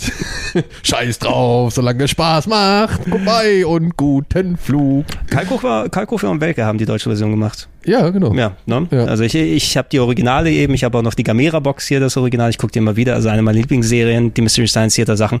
Im Grunde das, was wir mit Spiele mit Bart machen, Ja. ist nicht viel anderes. Ähm, also ich will nicht auch zu viel davon erzählen, auf jeden Fall dieser Dr. Kerl wird von Exeter angerufen und sagt, es war ein Test für dich, ja, um zu sehen, wer das zusammenbauen kann. Wissenschaftler werden dann eingeladen auf eine Insel und dieser Exeter schickt ein selbstfliegendes, Ra äh, nicht Raumschiff, ein, ein Flugzeug, wo er sich Meacham nur einfach in die Mitte setzt und wird dann zu einem Wissenschaftler-Get-Together geflogen, wo er andere Wissenschaftler trifft, inklusive einer alten Flamme von ihm, äh, die aber so tut, als ob sie ihn nicht kennt, ne, weil ja, wir wissen ja nicht. Ähm, sie sollen an einem Projekt arbeiten. Lange Rede, kurzer Sinn. Dieses Projekt ist ein Projekt von Aliens, denn Exeter gehört zu einer Alienrasse vom Planeten Metaluna. Nein. Der Planet Metaluna wird angegriffen von anderen Aliens, die im Krieg sind mit den Metalunern. Ne? Und der Schutzschild von Metaluna, der braucht Plutonium, whatever. Ne? Uran, glaube ich, braucht er. Müsste man nicht eigentlich Metallunesen sagen? Die, die, Mittel, die Metall Ich denke vielleicht, Also Metallunaer sagt man ja nicht. hauptsächlich Metall Naner? Metallunasen geht nicht. Ja, ne? Metallunasen wird auch nicht. Deswegen Metallunesen. Metallunesen, Metalluna könnte ich mir auch vorstellen. Vielleicht Metallunier. Metallunia finde ich gut. Okay. Na, vielleicht äh, auch Metalluna, die Sängerin mit Bailando. Bailanduna? Wahrscheinlich wird dann, die Amis würden wahrscheinlich Metallunians. Metallunians. Metallunians. Okay, Ja, Entschuldigung, wie- ich wollte dich nicht drin bringen. Also zumindest Metalluna hat das Problem, ihr Schutzschild geht kaputt und der Planet ist kurz davor zu sterben und äh, das Einzige, was helfen würde, wäre Uran irgendwie heranzuschaffen, weil das den Schutzschild befeuert und die Wissenschaftler sollen herausfinden, wie man aus normalen Materialien Uran herstellen kann. Die größten äh, Wissenschaftler, die besten Wissenschaftler der Erde sind Deutsche mit dabei, die Deutsch reden in der englischen Fassung. Ähm, und auch hier lange Rede, kurzer Sinn. Das klappt nicht so, wie Sie sich vorstellen. Ja, ähm, die Metallunier You don't say. fliegen wieder zurück mit ihrem Raumschiff, ähm, aber nicht äh, bevor sie dann ähm, quasi kurz davor sind, dass ihr Plan entdeckt wird und äh, auch so eine Szene, dann versucht eben der Dr. Meacham mit der Wissenschaftlerin noch mehr andere Typen zu fliehen im Auto, während das UFO hinterher so Laserstrahlen auf dem Boden hier macht und das Auto pff, immer dran vorbeigeht Ich erinnere mich. Ähm, auch Leute dann gelas weggelasert werden und so weiter. Sie nehmen Meacham und die Frau mit nach Metaluna. Ja, sie fliegen mit dem Raumschiff dahin und gehen auf eine sterbende Welt, ja, um zu sehen, hey, es hat nicht gereicht zeitlich, aber wir wollen, ähm, was wir machen wollen, sind die restlichen Metaluner, die übrig, Metalunia, die übrig sind, jetzt muss ich mal drüber nachdenken. Nachdem sie auf dem Planeten da waren, ähm, wir werden euer Gehirn löschen und wir werden ähm, quasi auf die Erde übersiedeln, weil unser Planet, der schafft es nicht mehr. Ihr habt leider nicht geschafft, uns das Uran zu liefern. Ähm, und äh, wir sind zwar stärker als ihr, aber macht euch, habt keine Angst, wir werden gönnerhafte Herrscher sein, irgendwie sowas in der Form. Äh, eigentlich echt ne, perfide, oder? Also Sehr meine, perfide, ja. Kann man, kann man tatsächlich so ein bisschen auch auf heutige Situationen oder, oder Weltgeschehen um, ummünzen? Es ist, es ist die, wenn du heute bei den Comicbook, Comicbook Movies wäre, wenn Superman böse wäre. Ne? Ja. Aber ich mein- ich, mach, ich, will, ich will euch ja nichts Böses. Ich bin ja ein Guter. Also gebt uns euer Uran, damit wir weiter fortbestehen können. Ja. Und wenn nicht, kommen wir eben zu euch. Kommen wir eben zu euch. Und beherrschen nehmen, euch. Ja, wir, ey, wir nehmen eine Insel, wir bleiben beim Web für euch und ihr müsst keine Angst haben, auch wenn wir euch alle töten könnten, wenn wir wollten. Genau. Ne?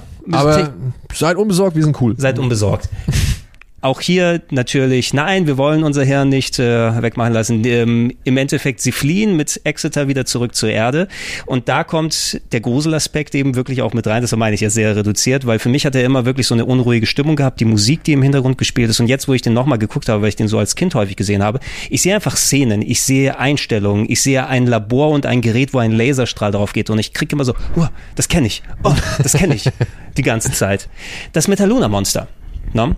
Sie haben dort äh, Mutanten, die aus Insekten gezüchtet wurden, ne? die natürlich dann auch freikommen und versuchen, die Wissenschaftler dann so umzuhauen.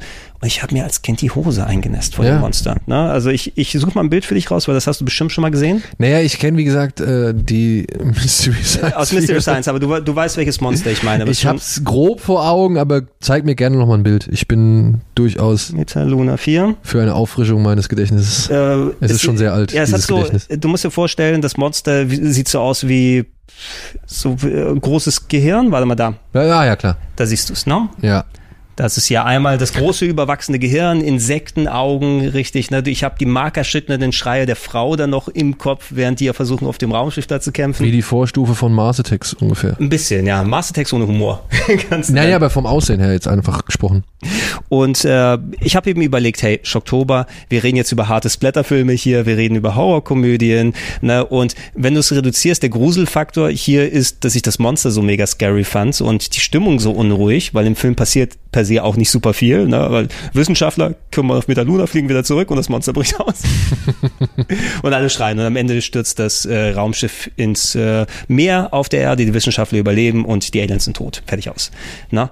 Ähm, ist, finde ich, aber trotzdem... Kann man so einen alten Film wirklich komplett einmal durcherzählen? Haben wir gerade. Ne? Ja, aber ist es wirklich sinnvoll? Soll der Zuschauer oder Zuhörer ich meine, ich meine, wirklich, ne? Was mhm. erwartest du von so einem Alten? Also ich, ich, ich frage mich das manchmal. Es ist jetzt, es, ich finde es nicht schlimm. Also wirklich, ich finde es nicht schlimm, sondern es ist so schon fast die beste Vorbereitung, die man eigentlich auf so einen Film geben mhm. kann, weil was, was für große Erwartungen stelle ich da an die Dramaturgie, an, an, weiß ich nicht, den Plot oder so. Ich meine, keiner kennt den Regisseur, oder du kennst ihn vielleicht? Nee. Du guckst, ja, okay, ich, nein. Ich guck, nein, nein, ich glaube, das war jemand, Aber der jetzt nicht groß. Du weißt, weißt du, ich meine, das ist jetzt kein, oh, wie heißt der? Weiß ich nicht. Es ist jetzt kein Pass of Glory oder dieser andere Gangster-Heist-Film, den Kubrick vorher gemacht hat. Also wenn ich jetzt, oder Hitchcock, mhm. ja, also ich gehe ja nicht an sowas wie Metaluna antwortet, vier antwortet nicht, gehe ich ja nicht ran wie an so ein Werk von Hitchcock, von Truffaut, von, von Kubrick Exakt. oder was weiß ich. Selbst das Alter, Spoiler kannst du das nicht nennen, finde ich. Ja, nee, also sage ich halt auch, sondern einfach das Vorbereiten, ey, es wird eine quatschige Geschichte und, und es ist aber halt mit diversen Reizen versehen mhm. und wenn man das, glaube ich, weiß, gerade bei so einem alten Film, könnte das zu einem gewissen schwungvolleren Erleben ja. beitragen. Und eben, du hast Mystery Science Theater eben nochmal erwähnt. Das Schöne ist, wenn man jetzt, oder wenn ihr interessiert seid, wirklich mal zu sehen, womit sich der kleine Gregor die Hosen eingenässt hat und das trotzdem immer wieder geschaut hat und diesen Film als Kind visuell mitsprechen konnte. Nicht die Dialoge, aber einfach, ich hatte jede Einstellung sofort wieder im Kopf. Ne? Und die jetzt hier in Blu-ray-Qualität zu sehen, ist natürlich nochmal ein bisschen was anderes und das Monster ist immer noch scary, finde ich. Ähm, du hast die, den parodistischen Ansatz mit dem Mystery Science Theater, der natürlich dieses Überspitzte, dann nochmal mal diese Spiele mit Bartige, ja. dann nochmal drauf, weil, wie gesagt, ne, die haben es erfunden, wir haben es nur kopiert. Ähm, kann ich es euch mal ans Herzen legen und äh, schaut mal so ein bisschen, ähm, vielleicht könnt ihr es nachvollziehen, vielleicht habt ihr Spaß dabei, vielleicht seid ihr unterhalten. Es geht nicht darum herauszufinden, ähm, vom Film überrascht selber zu werden. Ey, ja. mir ging es ja bei, bei dem Film, den du auch schon mal hier vorgestellt hattest, das war diese Invasion vom Mars. Ja. Ja, über die der, Düne. Der, der 60er. Genau, äh, über die der, Düne in dem nee, Loch. Ich habe hab den 86er vorgestellt, ja. Ja, aber trotzdem hinter dem Loch verschwinden. Genau, und dann da kommen sie zurück. Mit, genau, und dann kommen sie zurück, aber da gab es ja auch die schleimigen Effekte mhm. und die, die haben mir auch ähm, Angst gemacht. So, also es ist, und bei dem Alten auch, der Alte hat mir auch Angst gemacht. Mhm. So, weil die alle so komisch waren und keine Ahnung. Und da hat nicht, weiß ich nicht, da musste man nicht viel irgendwie zeigen oder machen. Es war, eine, es war eine andere Sache. Bei, bei mir war es immer so N3, also der, die dritten Programme haben hier häufig mal so Horrorfilme ja, abends ja, gezeigt. Ja, ne? Und sowas ist da äh, gerne vorgekommen. Ich, ich hatte alternativ noch ein paar andere Filme, als ich habe mich jetzt für den hier entschieden, aber ich habe so ein paar ältere Filme im Auge gehabt, die ich jetzt nochmal versucht habe zu gucken, aber irgendwie war ich nicht in der richtigen Stimmung. Ähm, Gregor, ich finde es vollkommen cool, weil das zeigt, dass wir auch Filme jenseits der 80er kennen. ja, unsere 80er. ja. So. Ähm, äh, ich sagte noch mal zwei Filme, die dann entsprechend, jetzt wo du Invasion vom Mars gesagt hast, ich habe noch mal angefangen, ähm, Die Körperfresser kommen von 78, den äh, Donald äh, Sutherland. Donald, Donald ja, weil, Sutherland. Ja, genau. es gibt ja noch den Schwarz-Weißen. Genau, ne? den Schwarz-Weißen gibt's auch noch und natürlich dann wie sie alle heißen, Stepford Five, Schieß mich tot und so weiter. Ähm, das war der Film, mit dem ich aufgewachsen bin. Obwohl der Körperfresser von Abel Ferrara ist auch cool. Ja? Ja. Okay. Also ja. den kann man auch mal gucken kann man den auch mal entsprechend gucken. Also da fand ich den, ist ein 78er Film, ist ein bisschen, hat nicht ganz so bei mir gezündet. Ich muss in der richtigen Stimmung sein, vielleicht fürs nächste Jahr war es oder für die anderen Male und. Der Sutherland-Film? Äh, ja. Fandst du nicht gut? Doch, doch, ich finde ich finde ihn gut. Ich fand ihn ja als Kind beim Rewatch jetzt so. hier. Ne? Ich war einfach jetzt gerade aktuell nicht so in der richtigen Stimmung, ja. ne? um den jetzt komplett am Stück zu gucken und dann äh, ich fand den schon immer unheimlich. Creepy ist er. Und auch weitaus ab von der Szene mit hier, mit dem Finger, die man immer so als Meme hier sieht die ganze Zeit. Ähm, und ein anderer Film, der da auch mit reinspielt, über den wir auch schon mal kurz gesprochen haben, Phase 4, wäre Ah. auch ein potenzieller Film hier gewesen aus dem Jahr 74 mit äh, einer äh, Ameisenfarm und Intelligenz. Genau. Ja. Und einen, den ich da immer auch so gerne in die Ecke packe, obwohl er vielleicht gar nicht so wirklich in die Ecke gehört, ist hier Andromeda, tödlicher Staub aus dem All. Ähm, hier, der Star Trek gemacht hat, der Regisseur Richard Weisz, Rhea? Er hat auf jeden Fall den ersten Star Trek-Film gemacht. Robert Wise ist der Regisseur. Andromeda Okay. Strain. Ja, genau, Ja. genau. Ähm, den finde ich auch von seiner klinischen, unfreundlichen, grau, kalten Atmosphäre und dann halt auch, was da passiert. Das, das, Den hier? das schleicht sich auch so alles so langsam Mal kurz ein. gucken. Das klingt so wie was. Nee, ich habe Silent Running habe ich hier. Ja gut, das ist ja Dings. Das ist aber, das ist was anderes. das ist ja hier mit Herrn Dörn, ne? Ich, ja, genau, mit Bruce Dern. Ähm, nee, ich habe den glaube ich nicht, ja. Aber es hört sich wie so einen an, den ich eigentlich in der Sammlung haben sollte. ja, den finde ich, den find ich cool. Ähm, das wollte ich hier nochmal reingeworfen haben. Okay. So, dann, was mache ich denn jetzt? Was mache ich denn jetzt? Wie kannst du dem folgen? Zum Hardcore-Splatter, den wir gerade hatten. Ja, pass auf. Den folge ich doch. Ja, das topp ich. Und Okay. zwar mit einem Jahr aus dem einem Film aus dem Jahr 1986. Den den habe ich erst tatsächlich vor kurzem für mich entdeckt. Ähm, und ich hatte ihn aber schon sehr lange auf der Liste, denn ich bin ein riesen Fan der Wisely-Abenteuer, Abenteurerfigur. Sagt ihr das was? Nee, leider auf. nicht. Ich würde einmal kurz hier The Seven Curse runterbeten und danach erklären, warum ich da so scharf drauf war. The Seventh Curse von 1986. Der rechte Arm der Götter im Tempel des Todes auf Krull.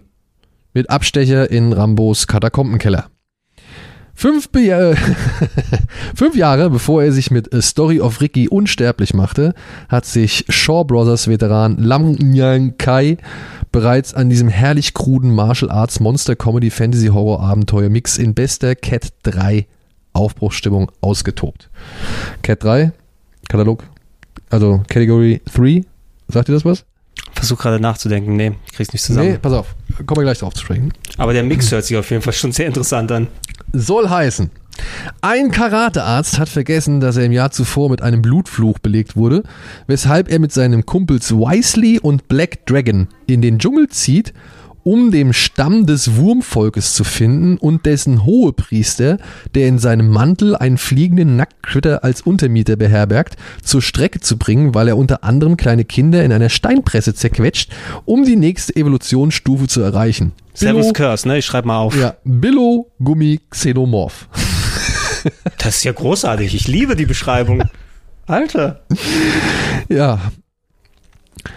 Dabei kann Cho Yun Fat, Der richtige? oder? der richtige Cho Yun Fat, schon mal zeigen, wieso er im gleichen Jahr mit A Better Tomorrow zum Superstar werden sollte, obwohl er als Wisely nie mehr als nur eine Nebenrolle ist. Die hat trotzdem dazu geführt, dass The Seventh Curse zur ersten Filmadaption der Wisely-Romanserie von Autor Ni Kuang ernannt wurde. Ja, ungeachtet der Tatsache, dass es eigentlich eine Verfilmung des Dr. Yuan, der Dr. Yuan-Serie von Kuang ist, die allerdings nicht so viele Bücher umfasst. Ne? So. Dabei muss eine noch ungeadelte Maggie Cheung durch allerlei Police-Story nie gehört, Klamauk chargieren, für den auch schon mal genau die Polizeibeamtin ausgenockt wird, die entscheidend für das Vereiteln einer Geiselnahme sein soll. Äh, wo war ich stehen geblieben? Ja.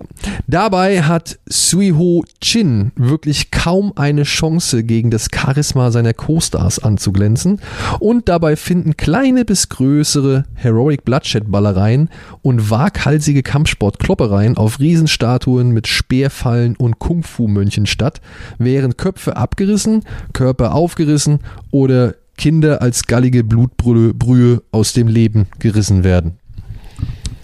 Ja, doch nun kommt's. Nach nicht mal 80 Minuten hat sich der ganze Zinnober auch schon wieder erledigt. Kai kennt keine Gnade und knallt von Setpiece zu Setpiece ohne Rücksicht auf oder ein sorgfältiges Auge für Plausibilität, Logik, Regeln, Details oder traditionelle Erzählkunst. also wie geschaffen für eine Sichtung unter Freunden und oder zugedröhnten Mitteln. Zudröhnenden Mitteln, Entschuldigung. Aber selbst wenn man sich die abenteuerlich hemmungslose Tour de Farce allein und völlig nüchtern gibt, sind die Leichtigkeit und Entschlossenheit, mit der Kai billigsten Slapstick, blutiges Gekröse und immer wieder herrlich praktische Effekte wild miteinander kombiniert, echt bemerkenswert. Kein Spaß für die ganze Familie. Ein Fest für Splatter erprobte und völlig ausgeglichene Asia-Action-Aficionados. Nicht fragen, einfach mitgehen. Toll an. Sieht richtig, richtig toll an, verdammt nochmal. Ja. Also, Also- wirklich, er, der, der, weiß nicht warum, dieser Dr. Yuan hat halt festgestellt, okay, er hat halt diesen Blutfluch und dann erinnert er sich zurück, ach ja, warte mal, ich war ja mal vom Dschungel und da war ja das und das und deswegen habe ich den Fluch. Da wurde ich vom Affen von der Insel gewissen. Nee, aber er wurde von diesem Hohepriester verflucht. Ja, Und das, der, der Hohepriester des Wurmvolks, warum auch immer der so schräg drauf ist. Des Wurmvolks. Und ja, dann gehen sie halt zurück in den Dschungel und dann geht's halt eigentlich nur ab so. Ja? Also es ist wirklich Mission Adler oder Mission Adler Mhm. oder, oder rechte, rechte Arm der Götter. Ähm, oder, oder ja, ich habe früher einen Film gemacht, äh, Film lieben, also lieben gelernt, der hieß Der Fluch der goldenen Perle. Ja, Legend of the Golden Pearl. Und den mochte ich allein schon wegen seiner Synchro. Aber das ist halt auch so ein asiatisches Abenteuer über halt eine goldene Perle, die sich dann letztendlich als Bordcomputer eines Raumschiffs erweist. und äh, hinter der halt voll viele Leute sind. Und, oder Legend of the Golden Pearl heißt der, glaube ich, ja. Und da die Hauptfigur, die hieß halt auch Wisely. Mhm. Ja, und das, ich glaube, der ist, der ist mit hier mit, ähm, Matt Mission. Wie heißt der? Karl Mack, Nicht äh, Karl Sam Mack, Hui. Sam Hui. Mhm. Ja, Legend of the Golden Pearl ist mit Sam Hui. Und deswegen war der schon für mich immer interessant und wie gesagt, ist so ein in, asiatisches Indiana Jones Abenteuer, ja. Mit, mit großen, weiß ich nicht, Kampfszenen, aber auch mit echt ein paar guten Effekten oder bisschen Magic oder Laserballereien und was weiß ich, all so ein Kram. Also es wild, so ein wild zusammengewürfelter Mix. Und das fand ich als kleiner Junge immer, immer richtig cool. Und ich habe mich gewundert, warum ich nie mehr von Wisely gesehen habe. Das wirkte nämlich immer so wie halt Indiana Jones, also wie eine Figur, von der es bereits schon andere Abenteuer gibt oder von der bereits andere Abenteuer existieren, die ich auch noch gucken kann. Aber ich kannte, ich konnte nie großartig was gucken. Es gibt inzwischen, es gibt, glaube ich, vier oder fünf Verfilmungen oder, oder sechs Filme zu dem Thema. Und diese Wisely-Reihe von Kuang, die ist halt wirklich groß. Und Dr. Yuan hat halt nicht so viele Bücher. Und Dr. Yuan, Yuan ist aber tatsächlich die Hauptfigur von Seven Curse. Und ich habe den wirklich jahrelang gesucht und habe ihn dann endlich Gott sei Dank gefunden und habe dann realisiert, Alter, das ist der Regisseur von Story of Ricky. Ja. Und deswegen wird in diesem Film auch teilweise echt aufs Allerherrlichste gesplattert. Also der, der Hohepriester, der hat wirklich eine Steinpresse, da packt der kleine Kinder rein. Und dann kommt da die Blutsuppe unten raus. So. Ich lache, weil es so absurd ist, nicht weil ich das lustig finde mit den Kindern. Es ist so absurd. Und er hat halt wirklich so einen komischen Critter, den hat er halt unter seinem Mantel, den lässt er halt ab und zu fliegen. Da müssen Leute gegen den kämpfen und er frisst halt irgendwelche auf, so, ja. Und ey, es ist wild und wuselig und zack, zack, zack. Hier mal eine Kampfszene, da mal gesplattert, da mal wieder so Comedy und ja, also, weißt du, so eine richtig bescheuerte Szene mit der, dieser Geiselnahme, ja, wo die dann halt die Polizistin K.O. schlägt, damit sie halt sich als Polizistin verkleiden kann, weil sie ich glaube, nah bei ihrem Geliebten sein möchte und dadurch halt alles die Binsen runtergeht. Und so ein Quatsch, ja. Und Maggie Chung kennen wir ja aus Police Ja. Story. Und äh, jahrelange, beziehungsweise wirklich treue Begleiterin auch von Jackie Chan. Und ja, es ist wirklich, es ist alles. Alles in einem. Nie, nie wirklich gut. ich glaube, ich aber- weiß, was ich heute Abend mache. Ja, aber so herzerfrischend. So herzerfrischend, einfach raus. Raus damit und ab geht's. Ja, fand ich gut. Mehr kann, also, und ja, Category 3, das ist, äh, hast, da- das hast du schon mal gehört. Also Story of Ricky, Ebola Syndrome. ja, klar, von dem Film her, aber der, der Begriff jetzt nicht. Ne? Ja, das ist so eine, ähm, damals in Hongkong hatte man nicht so etwas wie, Auch Ratings gab es genau nicht. wie ne? Ratings. Also da hatte man nicht sowas, also vor allem hatte man keine keine NC 17 oder keine FSK 18 äh, Rating und so. Und damals haben die diese Filme gemacht in Hongkong. Es gibt auch eine tolle Doku über das Ganze, die habe ich auch in Sieges gesehen, über die Entstehung und das Ausspielen und wie das so stattgefunden hat. Und der Seven Curse, der war noch so wirklich in der Anfangsphase. Ja, die Hochphase kam etwas etwas, etwas später. Und ähm, ja, Kai hat das halt einfach, der kam von den Shaw Studios, also von den von Shaw Brothers Studios, Martial Arts und was weiß ich, ne? Also da war jetzt eigentlich nie modernes Kino irgendwie vertreten, also so großartig modernes Kino vertreten. Der wusste aber, wie man Filme macht. Und hat hier halt einfach gedacht, ey geil, die Leute haben Bock auf Blut. Und das ist ja natürlich dieses, äh, dieses, dieses übertrieben Blutspritzende im Wuxia-Kino ist ja auch keine Seltenheit. Ja, das hat genau. ja, du hast, Genau, das hat ja Tarantino auch nochmal dann mit Kill Bill zelebriert. Und das hat er alles miteinander ja verwoben und hatte wahrscheinlich einfach carte blanche. Irgendjemand hat gesagt, mach. Ja, und er hat gemacht. Und das Ding ist fast schon in den Gefilden dieser Cat 3, äh, Category 3 Filme, aber bewahrt sich noch eine gewisse Unschuld und Naivität. Also ich denke mal, der konnte da damals äh, ein bisschen davon, also sich davor schützen, indem er halt auch nicht noch Sex oder so mit eingebracht hat, ja. Und das Ah, waren ja auch gerade diese Filme, wenn nur Kinder geschreddert werden, ist ja okay. ja, ich meine, diese Category 3, das äh, große Ding, oder weswegen das ja, jetzt fällt mir wieder ein, weswegen das alles ins Leben gerufen worden ist, ähm, ist ja Man Behind the Sun. Falls du den kennst. Äh, das, da geht's um ein japanisches Kriegsgefangenenlager, wo halt ganz, ganz grausame und äh, wirklich menschenverachtende Menschenversuche oder Versuche an Menschen ähm, ja, stattgefunden haben. Und äh, das, die Legende besagt, dass ein Ehepaar ihr totes Kind für die Dreharbeiten zu diesem Film zur Verfügung gestellt hat, aus Liebe und Respekt für den Kaiser und also was weiß ich. Ja, ich weiß nicht, Ja. ist eine urbane Legende. Ich will da auch jetzt gar nicht so sehr drauf Aber das ist rumreiten. das, was dann entsprechend Aber manifestiert. Dieser ja. Film ist halt zum einen übelste Propaganda, ist zum anderen aber auch echt wirklich heftigstes Blätterkino und ähm, ist verwerflich, kann man auf jeden Fall, er hat, enthält wirklich schreckliche Szenen. Und aber es gab keine Einteilung für diesen Film. Die wussten nicht, wie sie diesen Film irgendwie bewerten sollen. Und das Krasse ist, das kam in, in Hongkong kam diese Frage auf. Wie, an mit welcher Altersfreigabe statten wir diesen Film aus? Der Film selbst wurde aber gar nicht in Hongkong gedreht, sondern kam aus dem, aus dem Inland, aus dem Festland. Eben um halt äh, um dem zu umgehen. Ja. Genau, um dem zu entgehen und um, um die Propaganda halt zu schüren und so. Und ist dafür verantwortlich, dass halt in Hongkong diese Category 3 einberufen wurde, wohin dann halt, oder wodurch dann halt, oder nee, in der dann halt Solche Filme dann reingeraten. solche Filme dann rein äh, ja, gelandet sind, wie halt Story of Ricky, Ebola-Syndrom, ach, und so viele weitere. Also es ist wirklich eine ganze Menge. Und halt, ja, ähm, Seven Curse. Weltweit Wobei, ja, knapp, und knapp dran vorbei. knapp, knapp dran vorbei und deswegen aber trotzdem immer für, für mich von Interesse gewesen oder ich hatte schon immer Interesse aufgrund der Wisely-Thematik und dann halt mitbekommen, okay, das ist der Regisseur Mhm. und dann waren auch wirklich keine Fragen mehr. Dann, dann hast du die Verbindung da gemacht. Ja, ich bin sehr gespannt einfach. Ich habe mir so Bilder jetzt ausgemalt. Das ist ja sehr visuell dann erzählt und ich kenne ja dann die, die anderen ähm, Verweise, dass man da ungefähr, während wir gucken, wie, wie Conan gerade Leute köpft. Ja, ich meine, äh, wir haben hier in, wir gucken gerade Conan 2 parallel, ne? Ja, es Conan der läuft als, Zerstörer. als Hintergrundbeschallung. Ja, genau, der, der Zerstörer. Also stell dir ungefähr den Endkampf von Conan 2 in billiger vor. Ich liebe es. ja, also Es hört sich ey, fantastisch es ist an. ein großartiger Spaß und das, das, das Erstaunliche ist, 80 Minuten, Ende. Also für, für sowas hätte Michael Bay wahrscheinlich drei Stunden gebraucht. ja, um das alles zu erzählen und zu machen. Ja, Weiß, wie, viel, wie viele Leute Superman dann umbringt. ja. Mit Köpfe knacken. Aber ja, The Seventh Curse äh, kriegt von mir wirklich eine, eine schwärmerische Empfehlung für asiatisches Trash-Action-Abenteuerkino. Fantastisch. Habe ich noch asiatisch hier? Oh, ich habe ein bisschen asiatisch noch. Ich müsste einmal kurz. Ja. Frage, Frage ist aber auch, ob wir, jetzt haben wir jeder vier Filme gemacht und jetzt. Jetzt machen wir, wir machen noch einen, aber ich würde gerne eine kleine Unterbrechung. ja, dann machen wir eine kleine Pause und machen jeder noch einen Abschlussfilm. Genau. Okay, bis gleich.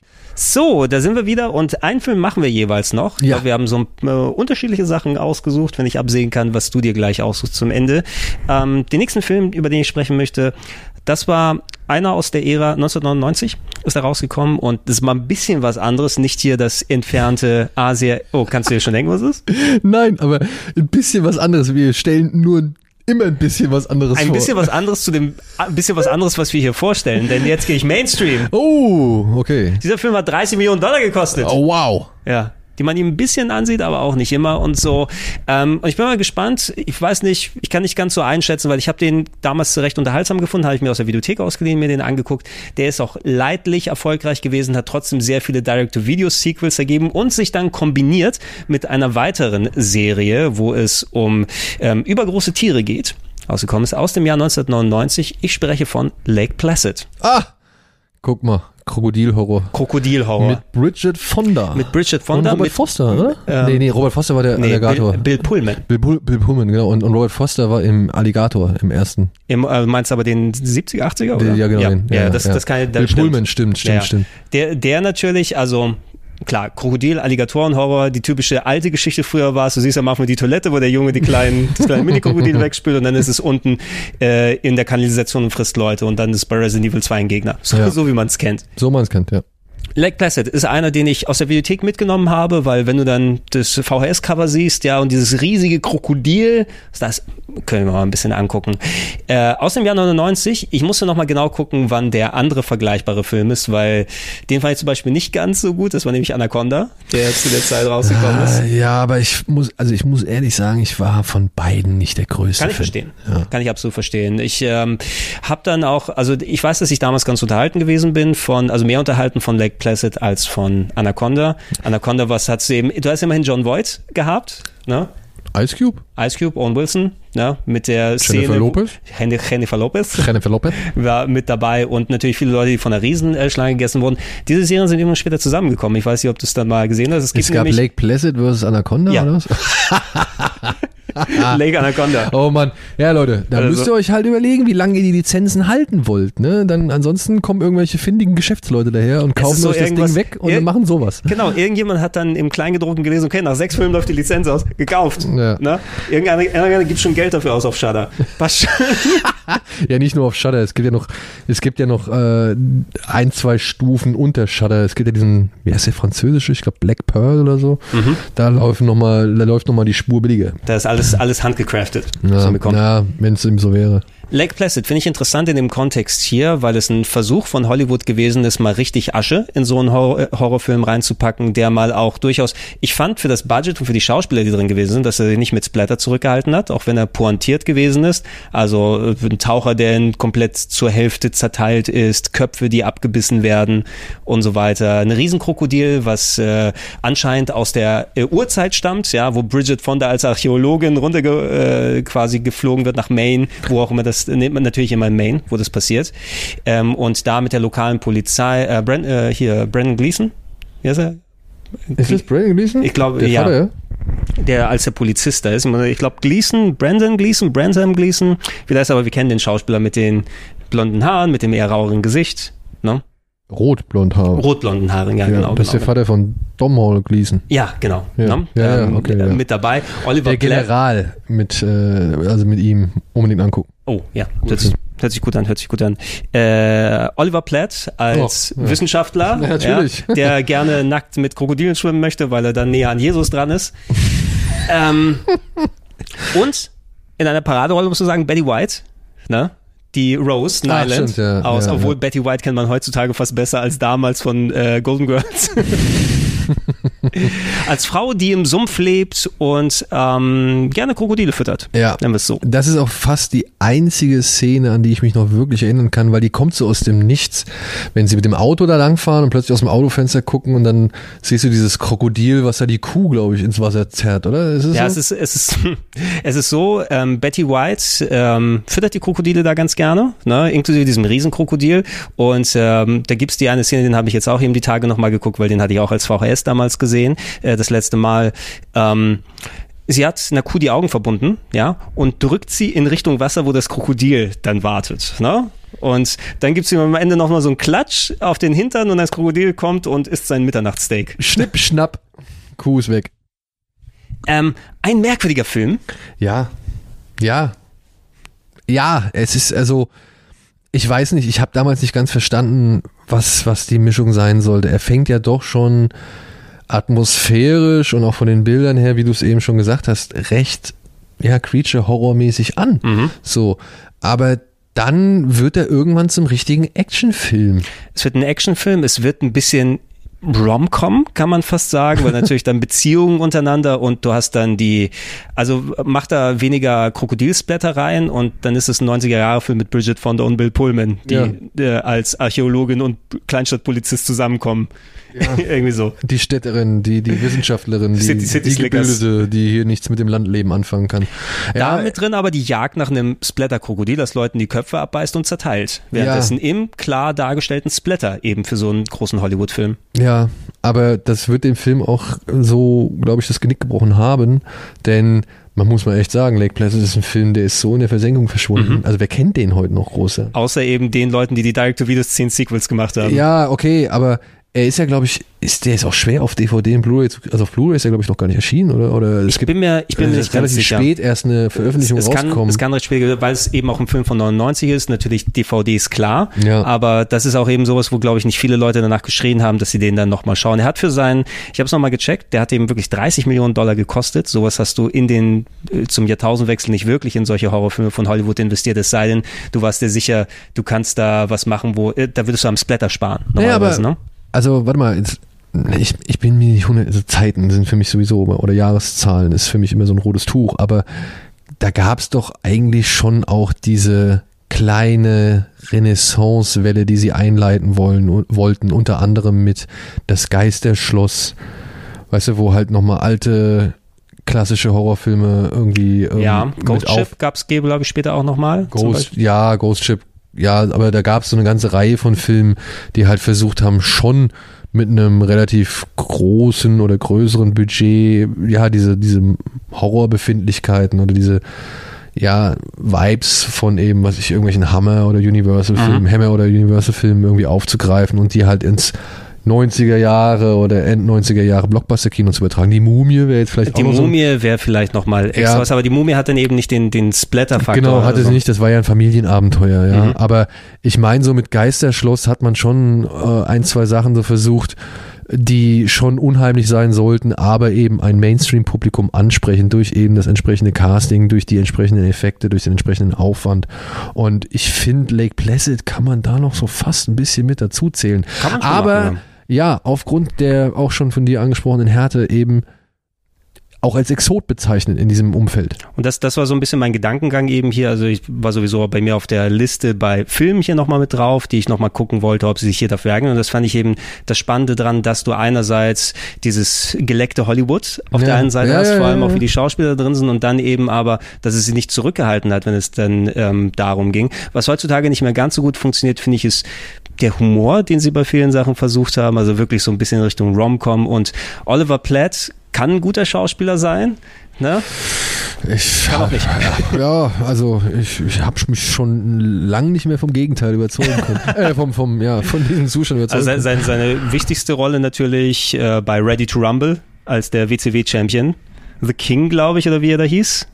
Gott. Das war der, das war der WCW-Wrestling-Film, den Der sie mit David Arquette? mit David? Arquette, Ja, genau, ja. weswegen David Arquette Champion Ja, geworden ist. Und da hast du mir noch mal, hast du mich nochmal darauf hingewiesen, die Doku ist ja jetzt seit einiger Zeit draußen. Hast du gesehen? Nee, noch nicht. Ah, die ist so gut. Ey. Aber ich, cool. äh, ich habe mir den Trailer nochmal angeschaut. Ich bin, ich muss mir mal einen schönen Abend dafür suchen und ähm, weil ich auch ein bisschen so, ich habe tatsächlich mal ein paar der Matches gesehen, wo der wieder zurückgekommen ist. Ne? You Ja. cannot kill David Arquette für diejenigen, die jetzt nicht wissen, wovon Gregor redet. Ja, oder wie David Arquette, der Star von Eight-Legged Freaks.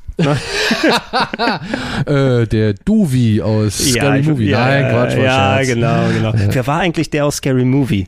Der nur Boah. wie David Arquette aussah. Ich habe keine Ahnung mehr. Man hat, glaube ich, nie wieder was von ihm Man gehört. hat nie wieder was von Wahrscheinlich war es das Lichtdouble von David Arquette. und weil David Arquette in der Versenkung verschwunden ist nach Scream, ähm, hat er auch keine Jobs mehr gehabt. Hat er auch keine Jobs dann äh, mehr mitgenommen. Aber ähm, wie sind wir jetzt bei David Arquette Wir gelandet? sind Ja. mal vom wegen Hollywood, Horror, was auch immer sie dann äh, da versuchen. Ich, fand, ich finde eben diesen Kontrast spannend, dass die ähm, versucht haben, richtig Splatter mit entsprechendem geleckten Hollywood-Film zu mischen. Ähm, funktioniert zu einem bestimmten Teil heute noch. Ich finde, der Humor klappt nicht mehr so ganz, aber wenn er so langsam in Richtung Höhepunkt geht und Betty White so als kleine krasse Momente immer wieder, sie ist zwar nicht permanent im Film drin, aber immer wenn sie ist, so auch auf, äh, anfängt zu fluchen wie ein äh, Rohrspatz zwischendurch drin und alles. Also sie hat auf jeden Fall ein paar gute, also sie kriegt mit die besten Momente im Film, finde ich. Genau. Und äh, von den Filmen der damaligen Zeit, zum Beispiel gesagt, Anaconda bin ich kein Fan von. Nee, No? nee. Also ich mag, also ich, ich finde Anaconda auf trashige Art und Weise unterhaltsam. So, also den gucke ich mir an und lache mich drüber kaputt. Ja, ich genieße natürlich äh, den den Versuch oder eben den Ansatz Tierhorror irgendwie unterzubringen und gerade Krokodilsfilme sind ja auch immer so ein Thema. Ne? Wir hatten ja jetzt Alligator, Alligator oder Alligator und Alligator 2, Mhm. also das Killer Krokodil Oder ich meine, ansonsten gibt's ja nicht so viel, ja. Ich meine, ich bin ja nach wie vor, ich glaube, den hatten wir hier auch besprochen. Blackwater hatten wir, glaube ich, Ja, hier. Ich bin ja Riesenfan von Blackwater. Gibt's übrigens einen zweiten Teil, habe ich jetzt gesehen. Black, Okay. Ja, Blackwater Rogue oder so, glaube ich. Ähm, und da bin ich noch gespannt drauf, den will ich ja sehen, weil ich mochte eigentlich bisher die Arbeiten von dem Regisseur, weil der ja immer versucht hat, mit echten Tieren zu arbeiten. Was natürlich jetzt ein bisschen verwerflich ist natürlich und, und, und vielleicht auch echt nicht mehr so machbar ist. Aber bei Blackwater hat mir das ungemein gefallen, dass da halt versucht wurde, so realistisch wie möglich das aussehen zu lassen. Dann gab es noch diesen Rogue im falschen Revier. Da gab es auch mit so einem riesen Alligator. Und es gibt bestimmt noch ein paar andere Alligatorenfilme, auch allein ähm, oder Krokodilsfilme. Allein was Asylum bestimmt nochmal irgendwie rausgebracht hat, irgendwie, es gibt bestimmt so ein mega ultra Alpha Predator Krokodil, das in irgendeinen Film gequetscht haben. Und das ist eben die Richtung, in die auch die Filme, also wo es nochmal versucht wurde, da Budget reinzutun. Das äh, Krokodil ist auch gut umgesetzt für die damalige Zeit. Also du hast viele natürlich äh, Modelle dann gehabt, aber auch CGI. Ja, und das Hier- CGI ist halt auch wieder so eine Sache, aber sie hält sich auch wie bei Pack der Wölfe, hält sich halt Das wollte ich gerade sagen. Ne? Du musst immer dann gucken, die damalige Ära und es sieht besser aus als bei der Pakt der Wölfe in gewissen Szenen, weil du hast mehr Hollywood-Millionen drin Ja, gehabt. ja. 99er Hollywood-Millionen. Auch Spawn sah für bestimmte Leute gut aus damals. Für wen? Es gibt eine Handvoll Leute, die sagen Spawn, das war, das war ganz, ganz große Klasse. Ich habe aber auch, ich habe mich wirklich an jedem digitalen Bild in Spawn langgehangelt, das halbwegs gut aussah. Das, wo ich äh, gedacht habe, okay, das das ist, schönreden. es ist noch ein bisschen cool, aber es ist eigentlich nicht mehr wirklich cool. Ich würde das eben als Kontrastprogramm dazu geben, von wenn man jetzt äh, Alligatorenfilm, große Tiere-Film, übergroße Tiere-Filme, dann bist du im Asylum-Lager, da bist du im ultra-billig-Budget-Bereich, Ja, ja. wo das eigentlich auch hergekommen ist und auch hingehört, muss man fast sagen. Ja, aber ich, ey, wirklich. Nicht ne? im negativen Sinne, aber es, du, du verbindest es automatisch damit. Crawl. Crawl von Alexandre Aja Hattest du das aus hier dem drin letzten Jahr. Nee, das hattest du nicht hier drin. Nee, nee, so. Ja. war letztes Jahr im Kino. Habe ich mit in meine Top- Top-Liste des Jahres gepackt, so, weil das war mal wieder ein Krokodilshorror, der es gezeigt hat. Ey, das waren Viecher, die haben die Angst gemacht, so, ja. Und auch die waren echt sehr oft digital, aber dann gab's schöne handgemachte irgendwie, äh, ja, Gore-Effekte und, und die Bedrohung. Ne, die sind halt in so einer Art überflutetem Haus und die Krokodile sind also aus ihrer Farm rausgeschwemmt worden so und die die schwimmen da halt rum so und das äh, beginnt unter, den musst du dir angucken, wirklich Mhm. musst du dir angucken. Das beginnt unter dem, also die Amerikaner haben da noch immer so ein Zwischengeschoss zwischen, ähm, also Hochparterre und, und Erd, also Boden.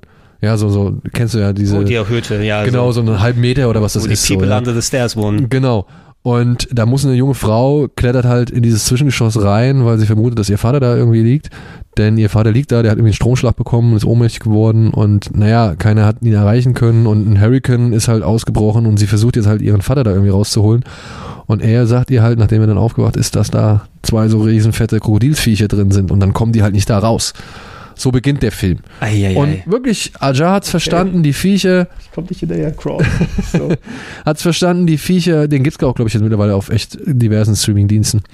Ähm, die Viecher bedrohlich und auch mächtig und wuchtig in Szene zu setzen, ohne zu übertreiben. Das sind einfach Brocken, aber es sind jetzt nicht so ja, Giganto oder, oder überdimensionale Krokodile, wie jetzt zum Beispiel in Lake Placid. Ja, man sieht auch natürlich das Thema, du kannst viel mehr daraus machen als den Asylum Horror. Ja, ja, Äh, genau. Und ich, ich kann mir Asylum Horror sowieso nicht geben, auch unter parodistischen As As Nee, Aspekten. das muss ich sagen, ist auch mir teilweise immer zu schlecht und zu langweilig. ja, auch, auch das heutige Troma zum Beispiel, da komme ich auch irgendwie nicht wirklich Ja, mit der, hat auch ein bisschen nachgelassen. Ja, das ist alles leider sehr schade. Aber ich wollte den noch mal reintun, weil er eben diese diese Schizophrene eben hat, ne? dass viele Hollywood-Geld, Ja. versucht haben, Splatter mit reinzutun. Ich finde, es ist auch so eine schöne Zeitkapsel, wieder so zurückzugehen. Ich hatte fast auch schon meine Videothekenkarte in der Hand gefühlt, ne? wo ich den geguckt habe. Er ist ein Unikat.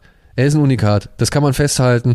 Und ich glaube, den kann man heutzutage mit dem nötigen Abstand und ja, der nötigen, von mir aus ironischen Distanz, Ja. kann man den trotzdem noch genießen, weil man weiß, aus welcher Zeit der ist und dass der auch schon damals vielleicht nach jetzt unseren Ausführungen schon etwas spezieller war. Und er hat wirklich seine Momente. Ne? Ja, er hat wirklich seine Momente. aber er hat sie. Ja, genau. Also Lake Placid, auch ein unbeachtetes Mini-Juwel Mini-Juwel. im Bereich des Krokodils-Horror. Lass uns äh, zum Abschluss dann mal ähm, deinen letzten Film für heute dann nehmen. Wir werden dann nochmal zusammenkommen und nochmal mehr Filmtipps Natürlich, natürlich. Äh, dazu machen. Aber der Film, wenn ich jetzt korrekt denke, welchen du jetzt hier nehmen willst, da hatte ich dich auch nochmal dran gefragt, hey, hast du den schon gesehen? Den überlege ich mir auch zu gucken. Der ist so frisch, dass der, glaube ich, jetzt noch nicht auf den Plattformen drauf ist, wo Nein. man sich den leihen kann. Nein, leider nicht. Äh, ich habe ihn tatsächlich schon zweimal gesehen.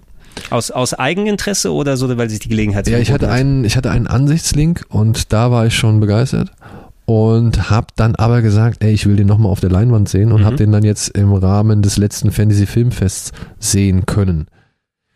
Ich kann hier nur gefährliches Halbwissen weitergeben. Ich weiß, nee, also ich will kein gefährliches Halbwissen verbreiten. Ich habe aber gehört, dass da schon Unternehmungen am Laufen sind, die den Film nach Deutschland holen sollen. Es tut sich allerdings, also ist es allerdings momentan wohl doch ein bisschen schwierig, einen Verleih für einen passenden Verleih für diesen Film zu finden, mhm. denn er ist nicht ohne. Er ist wirklich nicht ohne. Es ist ich mach's kurz. Wir haben auch schon an anderer Stelle über diesen Film gesprochen, aber ich finde, er passt hier wirklich durchaus rein und ich möchte auch die Gelegenheit, wie ich schon vorhin angekündigt habe, nutzen, um halt schon auf diesen Film aufmerksam zu machen. Er ist für mich einer der bisher besten Horrorfilme des Jahres und stammt von einem Mann, über dessen Werk wir schon eben gesprochen haben, allerdings über eine Fortsetzung, die er nicht mehr inszeniert hat. Aber es ist der Sohn von David Cronenberg, Brandon Cronenberg, der jetzt seinen zweiten Film inszeniert hat namens Prozessor. Prozessor. Könnte man sagen, dass Brandon Cronenberg David Cronenbergs Werk ist? Ein bisschen, ne? Rein, rein von der genetischen Seite aus gesehen. Ja, das sowieso, er ist sein Sohn. Ja. Nein, aber ich fand's, ich fand's auch spannend. Ich habe den Trailer vor einiger Zeit gesehen, der ja. so äh, rumgegangen ist. Natürlich ist es immer nur ein Ausschnitt oder der gewisse Stimmung und so weiter vermitteln wird. Und du musst dann auch immer sagen, okay, der Sohn von jemandem ganz berühmtes, von großen Regisseuren wie in David Cronenberg? Ist das jemand, der, kann der auf eigenen Beinen stehen? Hast du vielleicht immer den ähm, Hintergedanken der, der Imitation oder einfach, dass er auf seinem Namen irgendwie sich ausruht? Der Trailer sah für mich aber trotzdem spannend und interessant genug aus, ja, ne? Und es ist auch letztendlich ein interessanter oder spannender Film geworden, denn ich finde, also ich, es gibt den anderen Film, den er gemacht hat, Antiviral heißt der, glaube ich. Mhm. Mit zuvor den habe ich noch nicht gesehen, aber der, der wird auch allgemein nicht so, also kommt nicht so gut weg in der Besprechung, was ich auch bei Letterbox irgendwie auch festgestellt habe. Und trotzdem soll er schon gewisse Züge beinhalten, ja. Aber ich finde, der Prozessor ist jetzt der erste Film von Brandon Cronenberg, den ich gesehen habe. Und ich finde die DNA von seinem Papa die steckt da auf jeden Fall mit drin. Aber der Sohn hat seine eigene Art und Weise gefunden, um damit umzugehen. Also ich finde, es ist nicht wirklich eine Kopie des Kronberg-Stils, auch wenn ich, sage ich mal, von der Taktung oder eben von der Drastik gewisser Szenen schon ein ja, wie soll, ich, wie soll ich sagen, schon ein gewisses Muster oder ein, eine gewisse Lehre feststellen kann, die Brandon Cronenberg aus den Filmen seines Vaters gezogen hat. Ja, denn der Film strotzt jetzt nicht so vor Gewalt oder sowas, sondern es gibt gewisse Szenen, die sind wirklich heftig und die kommen aber dosiert im Film vor. Und eine, besonders eine Szene hat gerade auch beim Fantasy Filmfest dazu geführt, dass A, sich jemand während der Vorstellung übergeben hat. Okay. Und B, dann auch rausgegangen ist. Also sind ein paar Leute rausgegangen während der Vorstellung, denn die ist wirklich heftig. Und ich, da habe ich mir so gedacht, nachdem ich das jetzt auch schon zum zweiten Mal gesehen habe, und der Film ist nicht lang, das ist auch nochmal auch wieder eine erstaunliche Tatsache, der erzählt sich sehr gut durch und erzählt das Nötigste, erzählt das, was er braucht und überlässt dem Zuschauer auch eine gewisse Teilansicht des Films und trotzdem fühlt er sich nicht zu lang an, sondern ist knackig auf den Punkt, hat alles, was da ist oder an, sitzt alles an der richtigen Stelle, wo es sein muss. Und da gibt's halt, wie gesagt, diese eine Szene, die wirklich sehr heftig ist. Und ich habe mich gefragt, wieso ist die da drin? Die steht in keiner, also die steht nach der ersten Ansicht oder nachdem ich das erste Mal den Film gesehen habe, stand die für mich nicht so sehr im Bezug zum Rest des Films. Die fühlte sich so ein bisschen losgelöst an. Aber dann ist mir eingefallen, David Cronenberg hat zum Beispiel Eastern Promises gemacht. Mhm. Ja, mit Vigo Mortensen, wo er den, den Fahrer oder rechte Hand des Mafia-Paten da spielt. Hast du gesehen? Der, ja, ja, ja. Der, der letzte Film, der auf VHS rausgekommen ist. Der großflächig auf VHS produziert wurde. Echt? Mhm. Eastern Promises? Ja. Krass. Nein, Entschuldigung, ja, ich verwechsel ihn mit History of Violence. History of Violence, genau, ja. Aber Eastern Promises, das ist der mit der Kampfszene im... In der Sauna. Ja. Genau. Und jetzt, und da, erwähnst du jetzt gerade wirklich den richtigen Punkt. Die Kampfszene in der Sauna, ja, die ist dir, so, du hast vielleicht etliches von diesem Film verdrängt, Aber du, aber du weißt, du, du kennst, du, kennst, du, die- kennst doch Vigos kleinen Mortensen. Genau, Ja. du kennst erstens Vigos kleinen Mortensen und du kennst halt die Bilder, wenn er da die Kehle durchschneidet und was weiß ich, weil es wirklich in dem Moment, das kommt so aus dem Nichts raus, es ist so in diesem Film einfach mittendrin, es ist so hart und nackt und brutal und klatscht dich da so richtig wie die Körper durch die Gegend und ja, das gibt's auch in Possessor, ja, und das sind die Szenen, die dich mit so einem Film verankern. Ja, wo du halt dann weißt, okay, ah, das war der Film. Und dann fallen dir kleinere Details ein. Und dann ist das wieder so ein Film, wo du halt merkst, okay, der bleibt doch im Gedächtnis. Ja, vielleicht nur aufgrund dieser einen harten Szene, aber ich kann mich noch an das und das und das erinnern und wie es dazu geführt hat oder warum das so ist und wer da mitgespielt hat und so weiter. Und ich glaube, das hat Brandon Cronenberg mit Possessor begriffen.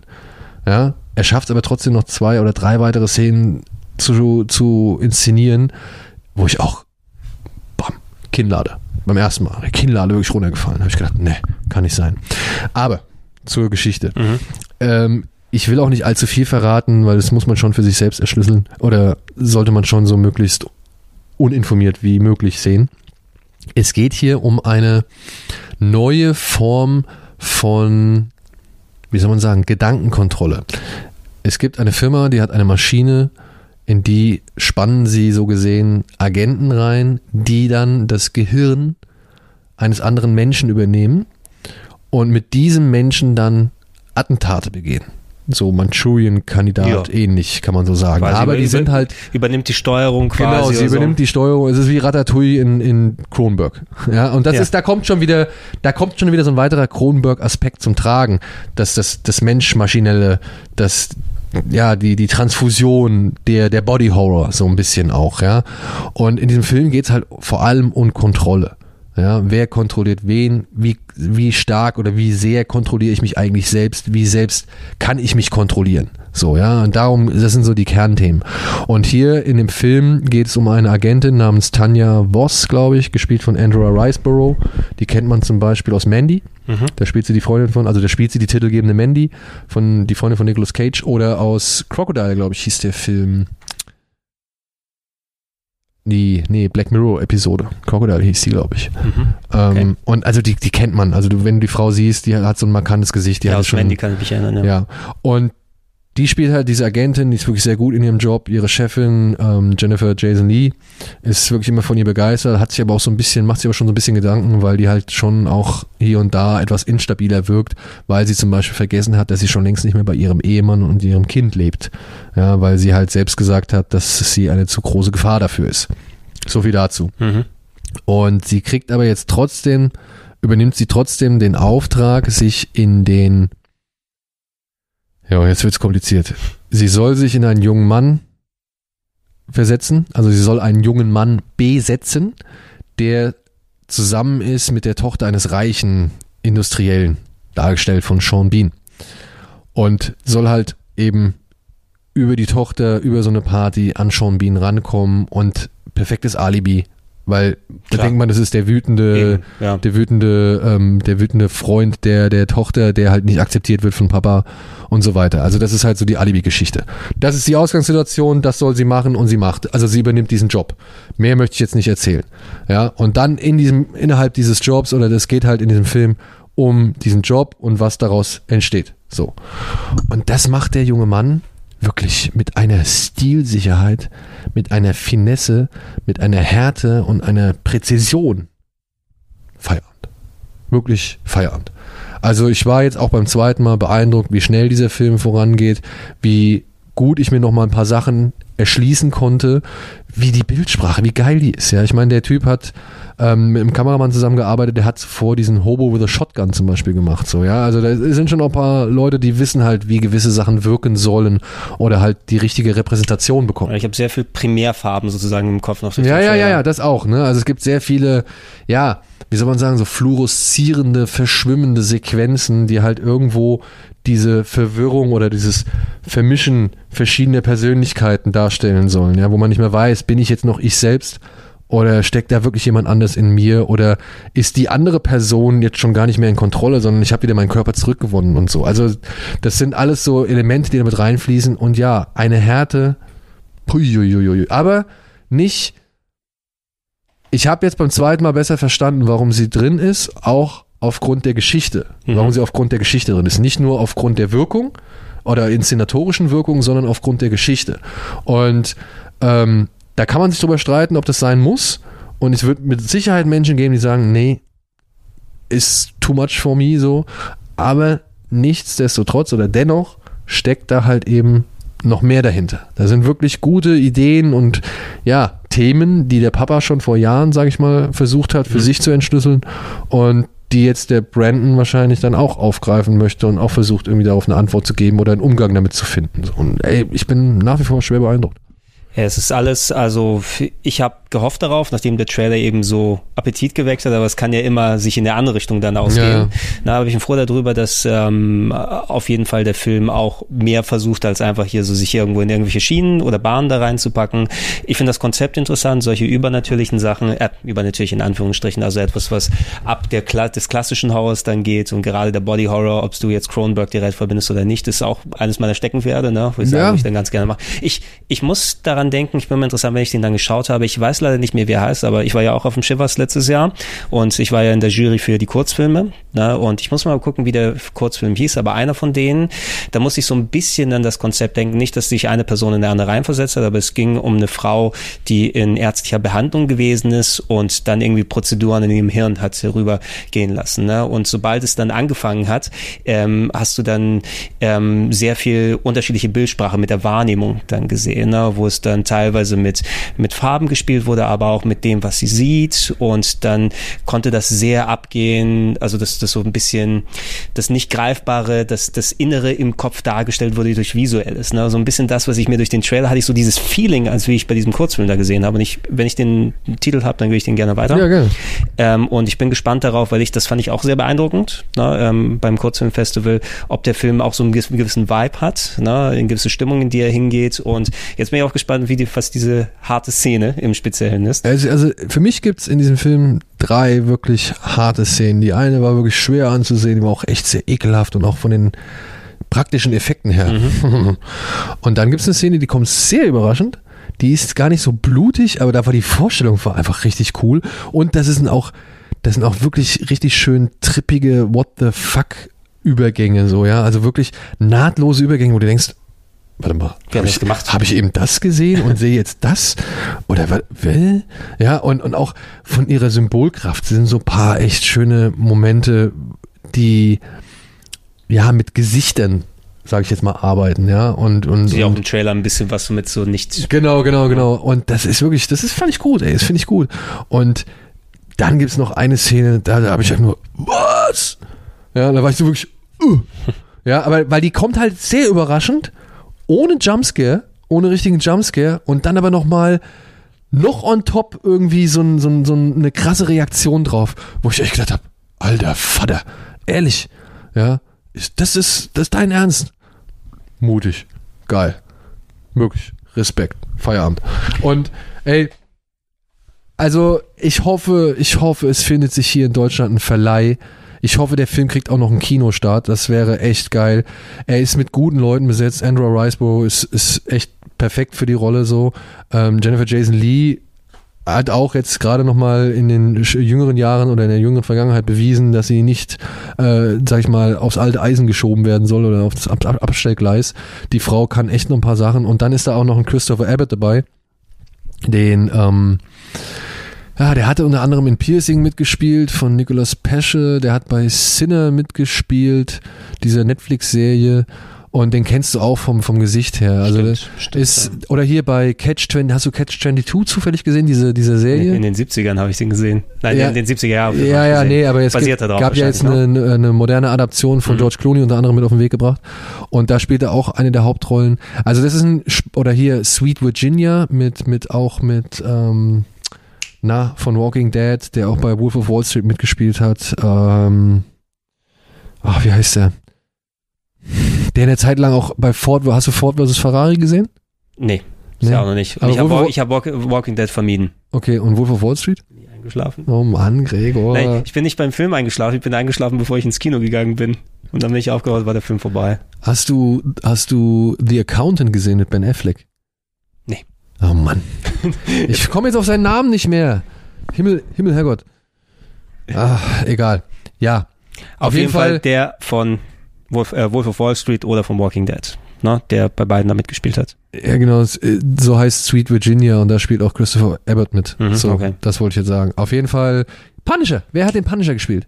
Thomas Jane. Nein, in der Serie. Ach so, ah, wie heißt der?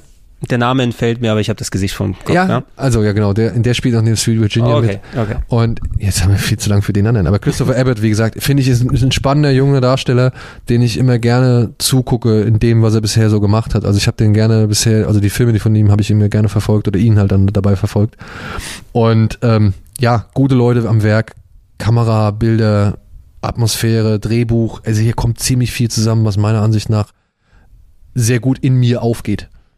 Ich würde einfach mal, also gerade in, in aktuellen Zeiten, wo es nochmal schwieriger ist, sowieso Sachen allgemein ins Kino zu bringen, aber solche Filme haben es auch verdient, wenn du eine Handvoll ähm, dann Vorführungen bekommen kannst oder speziell, also das, das ist das, was ich noch mit am traurigsten finde in Sachen Kino, wenn es jetzt um die aktuelle Situation dann einfach geht, dass gerade solche kleineren Genre-Kinos oder Filme, die dann auch entsprechend bei solchen Genre-Kinos Platz hätten, dass das nicht mehr vernünftig stattfinden kann. Ja, Und da kann die Lösung auch nicht unbedingt immer das Streaming sein, wobei das natürlich ein guter Weg ist, solche Filme an die Leute zu bringen, aber es ist nicht so, eine, so ein Patentrezept und es fehlt auch ein bisschen was. Eben, und die Bereitschaft, dann auch an so einem Online-Festival mitzumachen, also dann den Eintritt halt online zu investieren und da sich dann die Sachen anzugucken. Ich meine, man weiß nicht immer alles und man kriegt nicht immer alles mit.